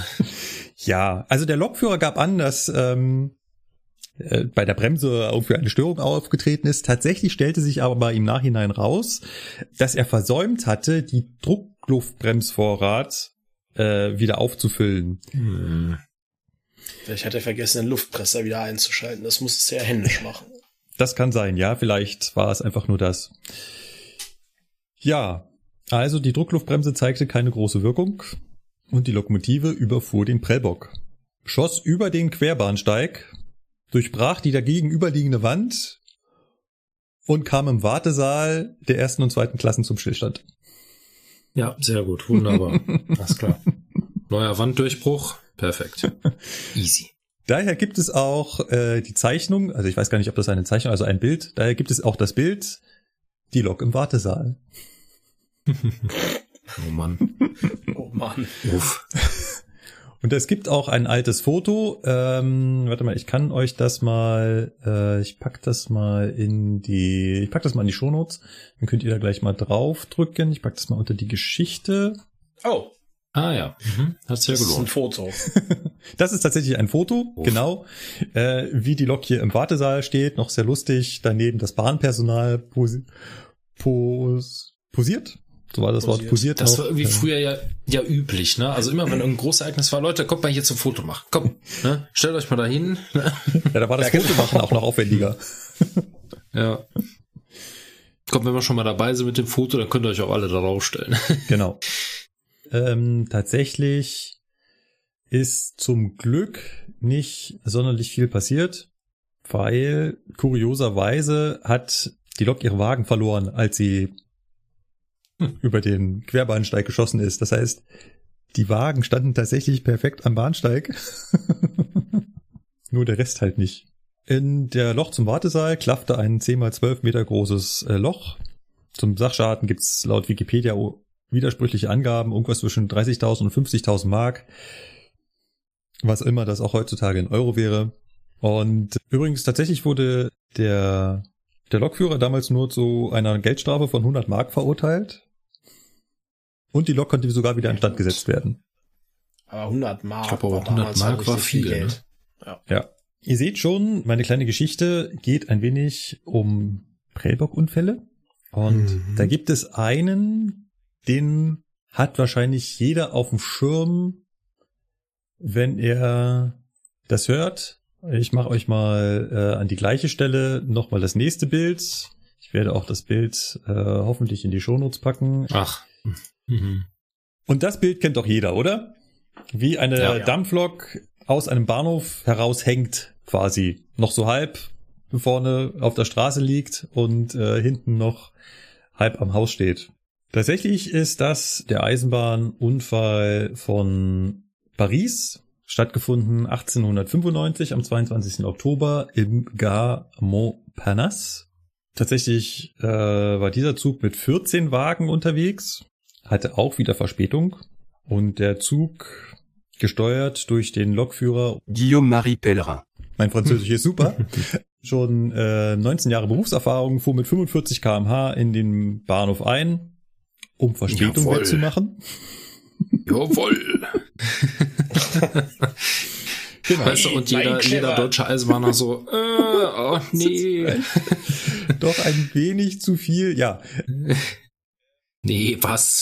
Quatsch. auch hier, auch hier versagte die Druckluftbremse und der Zug durchschlug den Prellbock, fuhr auch hier über den Querbahnsteig und prallte durch die Brüstung, die äh, 1,25 Meter starke Brüstung ne, aus massivem Stein und fiel dann ein Stockwerk tiefer auf den Platz, verfehlte nur knapp eine Straßenbahn.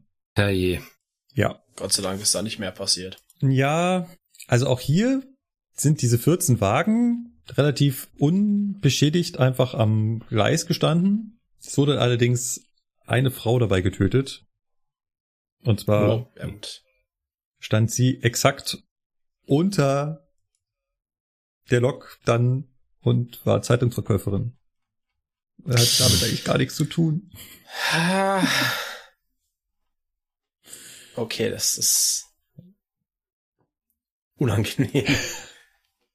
Wie das halt immer so ist, ne? Ähm, manchmal trifft's auch die total Unbeteiligten. Also klar, ich meine, in dem Zug, die wären auch unbeteiligt gewesen, aber da hätte man es noch nachvollziehen können. Aber das ist halt die Zeitungsverkäuferin. Da denkt man so, die komischsten Todesursachen vom Zug mhm. erschlagen. Genau. Ja, denkst du an nichts Böses, auf einmal zack, Dampflok auf den Kopf. Hm. Schwierig. Ja. Äh, die Lokführerin musste 50 Franc Strafe zahlen und kam für zwei Monate ins Gefängnis. Die Lokführerin? Äh, der Lokführer, tut mir leid. Er, ich ich, ich ja, wollte gerade sagen. Nein, also, nein, nein, der Lokführer, Moment. tut mir leid. Äh, der, der, der Name klingt, wenn ich ihn lese, äh, etwas weiblich. Deswegen, also nein, der Lokführer musste 50 Euro Strafe zahlen und kam für zwei Monate in Gefängnis und ähm, wurde dabei auch nicht verletzt, weil er ist kurz vorher abgesprungen. Ja, ist doch klar, ne? Natürlich. Genau. Ähm, es gab noch mehrere solcher Unfälle. Es gibt auch eine Lok, die so halb im Wasser steht. Das ist in Ludwigshafen hm. passiert. Da endete der, da endete der Bahnhof halt äh, kurz vor dem äh, Main, ist das, ne? Ach, ja, stimmt. Hm. Hafenbecken und Rhein. Ja, Rhein, äh, also kurz Rhein, vor dem Rhein. Rhein. Rhein, ja, Rhein natürlich. Kurz vor dem Rhein, nicht Main, kurz vor dem Rhein. Und äh, ja, und auch dort plumpste die Lok in das Hafenbecken.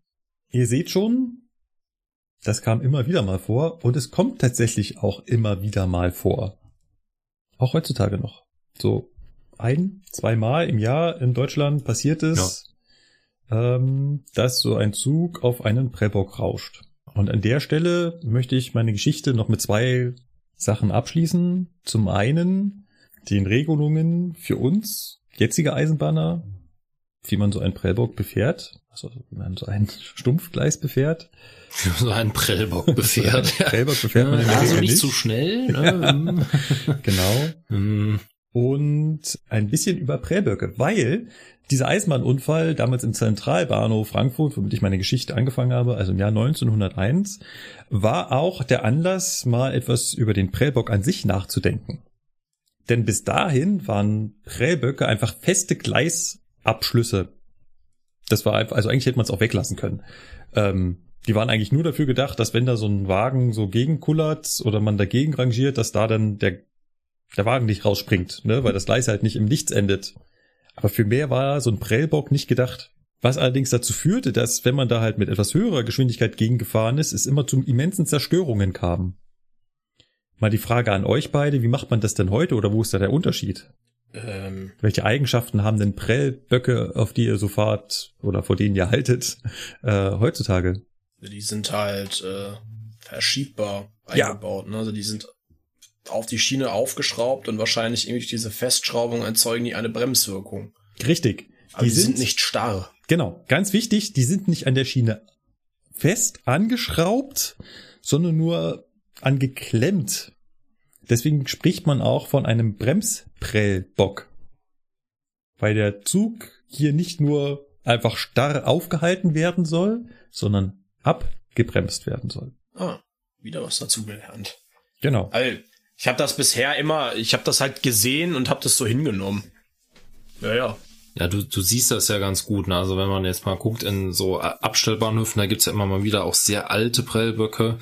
An denen sieht man ganz gut, die sind noch festgeschraubt, richtig. Ne? Ja. Also meistens auf jeden Fall. Ne? Siehe äh, Köln BBF Gleis äh, 223 oder 222.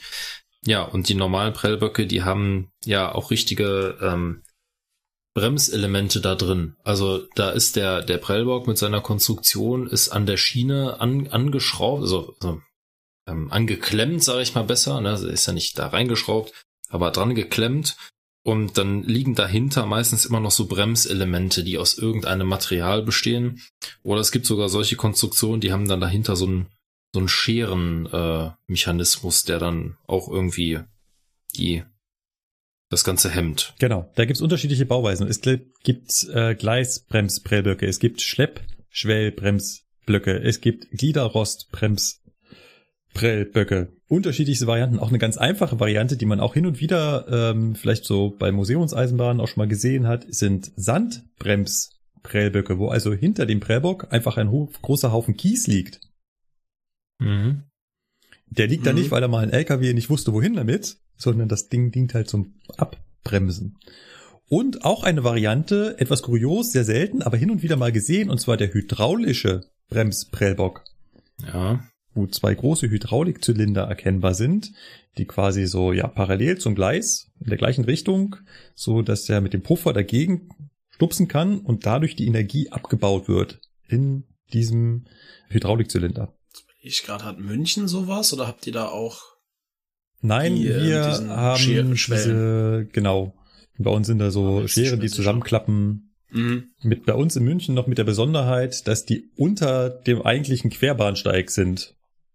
Weswegen da eigentlich auch markiert ist, dass man mhm. da nicht mhm. stehen sollte. Das ist in Frankfurt aber auch so, ne? Da ist auch so ein Bereich, wo du nicht stehen sollst. Ja, das stimmt. Weil der Bereich würde halt abgeräumt werden, wenn da ein Zug mit etwas oh, ja. Geschwindigkeit Abgeräumt ist gut, ey. Ja. Der schlägt da mies ein. Mhm. Gut, bist du dann mit deiner Prellbock-Geschichte durch? Fast. Also diese Hydraulikdämpfer, die gibt's auch in neuester Bauart, also die kann man auch ganz neu schon kaufen. Äh, Sehe ich aber relativ selten. Und ich wollte noch das Thema klären, wie fahren wir denn jetzt dahin? Also, das ist ja schon so eine kleine Wissenschaft für sich, ein Gleis mit einem Prellbock richtig zu befahren. Also zum einen gibt's Geschwindigkeitsbegrenzungen, die sind ganz klar. Die sind eigentlich 30 kmh. Das heißt, in Gleise, die da so einen Prellbock am Schluss haben, Stumpfgleise, die darf ich eigentlich nur mit 30 kmh befahren. So ist das in München, so ist das in Stuttgart, so ist das in Frankfurt. Da kommt halt vor dem Beginn des Gleises irgendwo die Reduzierung auf die 30 kmh. In Frankfurt kann man das sehr schön sehen, weil da ist das elektrisch ne, mit Lichtsignalen angezeigt und wenn man da an der Spitze solches Gleise steht und quasi in Richtung der Halle schaut, sieht man sogar die Anzeige für den Lokführer ab da 30. Dann gibt's noch die Besonderheit, neue Bundesländer. Dort gibt es Bahnhöfe, da darf ich mit 40 auf so ein Stumpfgleis fahren. Das ist zum Beispiel Leipzig und Dresden. Aber ansonsten. Das ist halt einfach historisch so gewachsen. Ja. Aber ansonsten 30 kmh. Dann gibt es noch eine zusätzliche Regel, die ich beim Befahren beachten muss, nämlich die Frage, wie ich meinen Zug bremse. Ja, äh, rein mit der Druckluftbremse. Rein mit der Druckluftbremse. Das Regelwerk. Ich darf auf keinen Fall nicht mal ergänzend die elektrische Bremse hernehmen. Weil die elektrische Bremse ist darauf angewiesen und auch die hydraulische Bremse, also eigentlich müsste man sagen die dynamische Bremse, also bei der Diesellok die hydraulische Bremse oder bei der Elektrolok oder Elektrotriebzug die elektrische Bremse, die ist auf, auf Voraussetzungen angewiesen. Sobald die Voraussetzung nicht mehr gegeben ist, fällt die sofort aus. Das heißt, bei meinem elektrischen Triebzug ist als Voraussetzung dafür, dass ich Oberspannung habe. Ne? Also die Oberleitung muss Spannung führen. Bei einer Diesellok ist die Voraussetzung, dass mein Dieselmotor läuft. Und dass die gewisse Temperaturen eingehalten werden. Wenn ich jetzt auf diesen mhm. Prellbock fahren würde, auf diesen Prellbock zufahre und genau im falschen Moment sich eventuell die Taube auf so einem Isolator setzt, Kurzschluss entsteht, die Oberspannung weg ist, dann fällt mir schlagartig die E-Bremse weg. Und dann fehlt mir plötzlich Bremsleistung. Wenn ich mit der kalkuliert habe und so auf den letzten Metern unterwegs bin, macht der Zug einen Sprung nach vorne. Wäre sehr ungünstig, weil dann hast du auf jeden Fall einen ordentlichen Blechschaden. Mal mindestens, wenn ja. nicht sogar Personenschäden, weil das natürlich einen ganz schönen Ruck durch den Zug gibt und die Leute sind ja gerade warten an den Türen, halten sich womöglich nicht besonders gut fest. Sehr ungünstig. Deswegen wichtige Vorschrift bei allen Zügen ohne dynamische Bremse auf äh, den Prellbock zu fahren. Beim Dieselmotor genauso. Wenn der im beschissensten Moment ausgeht oder die Steuerung sagt, Moor, jetzt ist aber meine hydraulischen Bremse zu warm. Ja, pupp, ist sie weg. Und dann fehlt mir sofort Bremsleistung. Dann guckst du da ein bisschen sparsam. Ja. Natürlich. Mhm. Jetzt kann natürlich der Besserwisser kommen und sagen, ja, aber die wird doch dann automatisch kompensiert. Ja, wird sie. Der Zug stellt fest, ah, meine dynamische Bremse fällt mir jetzt weg, jetzt muss ich das mit Luft nachsteuern. Aber es braucht Zeit. Und wenn das genau in den Sekunden passiert, ne, indem ich da auf den Prellbock zurolle, glaubt mir, das ist sehr, sehr, sehr unangenehm. Ähm, Im Rahmen der Fahrausbildung probieren wir das aus ohne Prellbock natürlich, sondern wenn man an den Halt oder sowas ranfährt, einfach mal den Hauptschalter pup, aus. Mhm. Was dann der Zug plötzlich für einen Ruck nach vorne macht. Die Gesichter der Teilnehmer sind immer wieder schön. Ja. Deswegen ist es so wichtig, da auf jeden Fall drauf zu achten, keine dynamische Bremse einzusetzen. Und dann kommen wir zum letzten Fakt. Und da müssen wir auch hier uns beeilen. Das ist ja schon wieder eine extrem lange Folge gibt es natürlich einen Wettbewerb unter Lokführern, wer kommt am nahesten ran an diesen Prellbock und immer ähm, ja, da fehlt mir jedes Verständnis für. Ja, hallo, da gibt's einen Kasten Bier für, wer am nächsten dran kriegt, einen Kasten Bier. Ja, schön. Da beteilige ich mich nicht dran. Dann kaufe ich mir lieber selber einen Kasten Bier. Nein, Leute, das ist natürlich äh, nur nur nur ein Spaß, den den man immer wieder bringt, wenn es mal jemand wieder besonders nah rangeschafft hat, dann sagt man, alles klar. Wieder ein Kandidat, der sich beworben hat. Man möchte da natürlich nicht allzu nah ranfahren. Aber es gibt da echt Unterschiede von Lokführern zu Lokführern. Es gibt halt aktuell in unseren Vorschriften dann keinen konkreten Wert aktuell. Zumindest bei der Deutschen Bahn. Mhm. Weder bei DB Regio noch bei DB Fernverkehr. Es gab vor langer, langer Zeit mal einen Wert und an den halten sich noch viele und den vermittle ich und andere auch weiterhin und das sind fünf Meter. Ja. Ja. Mach ich auch so. Und diese fünf Meter ist aber auch schon Halleluja. Wenn der Zug fünf Meter davor steht, ist das super und es sieht auch echt gut aus. Und also gut aussehen, ich weiß nicht, ob ihr das kennt, aber ich, ich habe ja immer Feierabend in München, ne? Und mein, mein letzte Zugfahrt ist halt immer auf dem Prellbock.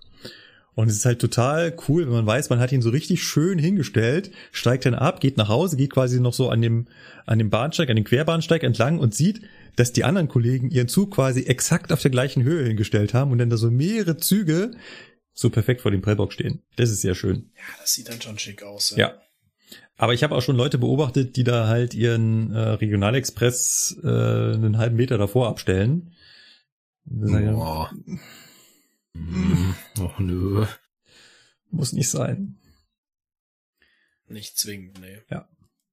Und ähm, gerade wenn sowas passiert, dass man dann doch auf den Prellbock drauf fährt, also klar, kann eine technische Störung gewesen sein, ist aber ganz oft einfach auch nur auf den letzten Metern sich verschätzt mit der Bremsleistung, halt doch noch einen äh, 30 Sekunden rausholen wollen, schnell ran, dann bremsen und man hat halt vergessen, dass man gerade durch frischen Regen gefahren ist und die Bremsscheiben eigentlich nass sind und ja, der Zug dann doch einen Meter länger braucht, zum Stehen zu kommen. Und wenn man ihn dann so schön wie immer daran zwirbelt, das schlägt ganz gut ein. Alles klar. Das war meine kleine Geschichte zu, äh, zu Prellbock-Unfällen, die da so in der Vergangenheit passiert sind. Ich fand halt faszinierend, als ich Frankfurt recherchiert habe, da äh, dieses Bild zu sehen und äh, auch die Hintergründe zu dem Bild, wo die Lok aus dem Bahnhof hängt, was man bis dahin nur so äh, ja vom Sehen her kannte und ich jetzt äh, auch die Geschichte dazu kenne. Alles klar, ich habe fertig. Ja, ob der fortgeschrittenen Zeit machen wir noch die Presse und Feedback machen wir nächstes Mal. Ich müsste nämlich langsam mal was kochen, sonst kriege ich gleich Ärger. Ja, ja. Ja, lasst uns Presse machen und dann machen wir das nächste Mal wieder eine Feedback-Folge. Weil mein, meine Aufnahme sagt jetzt mittlerweile drei Stunden 35. ja. Gut. Nach der kleinen Geschichte von Markus ist jetzt relativ brandaktuell, also zumindest für unsere Verhältnisse und Presseecke und bis ihr es dann vielleicht hört, aktuell was passiert oder es wurde was öffentlich bekannt gemacht. Gestern. Was unter vorgehaltener Hand. Gestern. Gestern? Gestern, stimmt. Gestern ist das äh, veröffentlicht worden. Das geisterte schon vorher so ein bisschen im Buschfunk rum. Also, ne, die Deutsche Bahn hat ein bisschen, beziehungsweise der DB Fernverkehr hat ein bisschen Geld in die Hand genommen und nochmal äh, die ein oder andere Bestellung getätigt. Also man hat jetzt nochmal für zwei Milliarden Euro Züge nachgekauft. Ja, und zwar, was kauft man? Also man hat jetzt nicht noch wieder irgendeinen neuen beschafft, sondern man hat bestehende Bestellungen erweitert, ergänzt. Wir haben die Bestelloptionen bei diversen Zügen jetzt mal gezogen. Was haben wir bestellt? Wir haben einmal bestellt, nochmal 400, Baureihe 408. Ne, da hatte man sich ja mit der mit Siemens mal irgendwann auf eine sogenannte Option oder einen sogenannten Rahmenvertrag geeinigt, wie viel Fahrzeuge denn die DB AG für Preis X einkaufen kann. Und da stand, da stand ja irgendwann mal so die Zahl 90 im Raum. Und lange Rede, kurzer Sinn, die gesamten 90, 408 aus dieser Vertragsoption, die man sich da mal mit Siemens ausgehandelt hat, werden jetzt auch kommen. Ne? Also da haben noch mal 17 408 nachbestellt, so dass wir dann in Summe 90 Stück davon haben. Wow. Werden. Nochmal, okay, ich war noch bei der Zahl 30, dass wir mal 30 äh, bestellt haben. Das heißt, es ist zwischenzeitlich auch schon mal äh, angehoben worden. Hast du die 43 Nachbestellten schon gar nicht mitbekommen? Nein. Ja? die hatten wir nicht im Zukunft darüber berichtet. Oh, ja gut, äh, die kamen irgendwann mal relativ, wann kamen die denn? Ich glaube, Ende letztes Jahr oder so hat die DB schon gesagt, okay, 408, gut. Davon kaufen wir jetzt nochmal 43. Und äh, ja, jetzt hat die DB halt gesagt, okay, der Zug ist wirklich gut. Äh, und vor allem, ne, er wird noch gebaut und ist im Zulassungsprozedere ja noch drin. Wir ziehen sämtliche vertragsmäßigen Optionen und beschaffen jetzt dann in Summe 90 408. Das ist eine ganze Menge. Ja, vor allem wenn bei du mal überlegst. Stückpreis von circa 30 Millionen Euro. Ja, ja. Vor allem wenn du mal überlegst, ne, also 412 haben wir in Summe dann 135 Stück. wenn mal alle ausgeliefert sind, und jetzt beschaffen dann noch 90 408. Also, ne, da geht dann mal was in Richtung wirklich Hochgeschwindigkeitsverkehr mit 300. Auf welchen Gleisen sollen die stehen? Ja, das muss man sich dann mal überlegen. Ich meine, bis die wirklich mal da sind, dauert das ja auch noch. Ne? Also die stehen ja jetzt nicht auf einmal morgen auf dem Hof. Also bis 3, 2030 wird es dauern, bis das da ist. In sieben Jahren. Also wie lange brauchen wir, bis wir Gleise gebaut haben? Könnte eng werden, ja. Ja. Ja, Könnte eng werden. Ich denke mal, die, die Bahn wird wahrscheinlich mal bei Märklin anrufen und mal fragen, ob man da noch eine Option ziehen kann ne, für Gleise. Mal schauen, da was geht. Ja, doch, die rufen da an, sagen, hör mal, äh, hier diese Vitrinen. Ja, ist aber wirklich so. Also ich habe mir das auch schon gedacht, ne? Wohin damit? Ja. Und ein Werk genau. brauchen wir auch. Und nachdem der Werksbau in Nürnberg jetzt gänzlich abgesagt wurde, ich meine, Züge haben ist ja schön und gut, aber die müssen ja auch gewartet werden. Und du musst sie halt wirklich auch irgendwo hinstellen. Ja, Dortmund. In Dortmund sind sie schwer dabei. Ja, Dortmund wird jetzt doppelt so also groß Dortmund, dafür, oder? Das weiß ich jetzt nicht, aber in Dortmund äh, haben sie auf jeden Fall schon mal äh, das komplette Gelände des alten Hauptgüterbahnhofs mittlerweile beräumt. Ja, also da, wo vorher ein äh, wilder Birkenurwald stand, mit allen alten Gleisanlagen, Stellwerken und Signalen, ist jetzt eine reine Schotterwüste. Ja, und jede Menge Baufahrzeuge. Also da geht's auch richtig voran. Genau. Ja, also Werkeausbau läuft, aber für die Züge reicht das wahrscheinlich trotzdem hinten und vorne nicht. Nee, nee.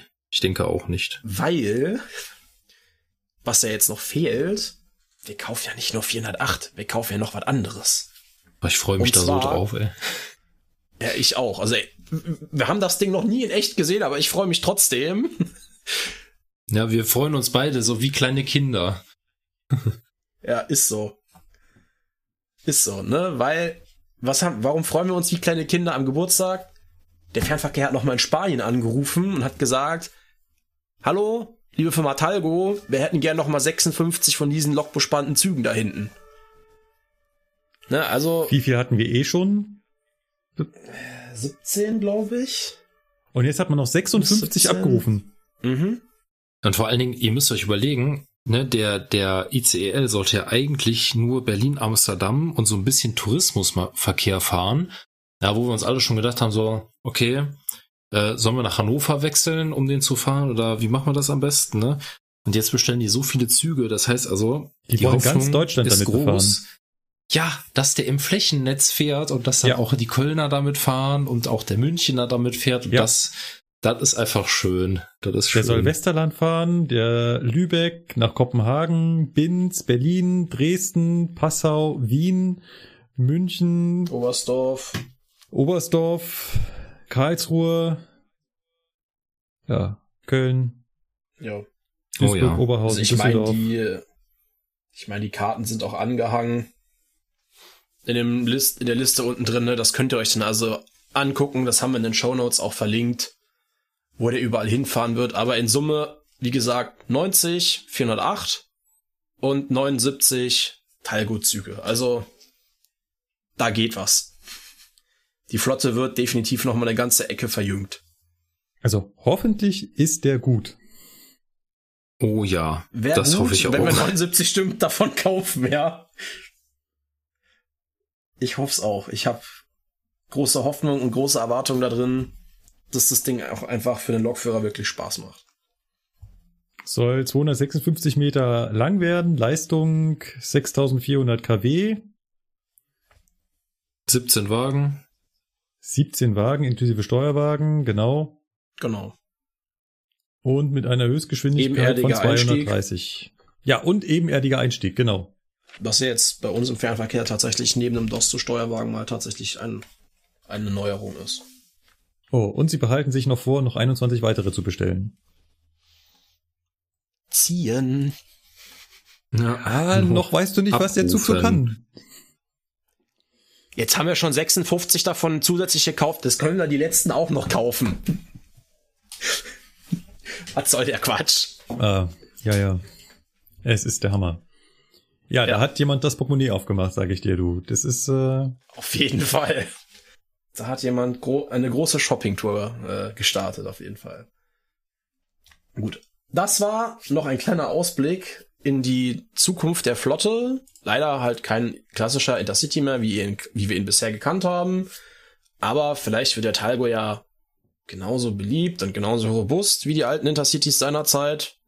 Wird man dann sehen, wenn der erste fährt. Und ja, ich würde sagen, das war's von uns für heute. Sofern meine Mitstreiter nichts mehr einzuwenden haben.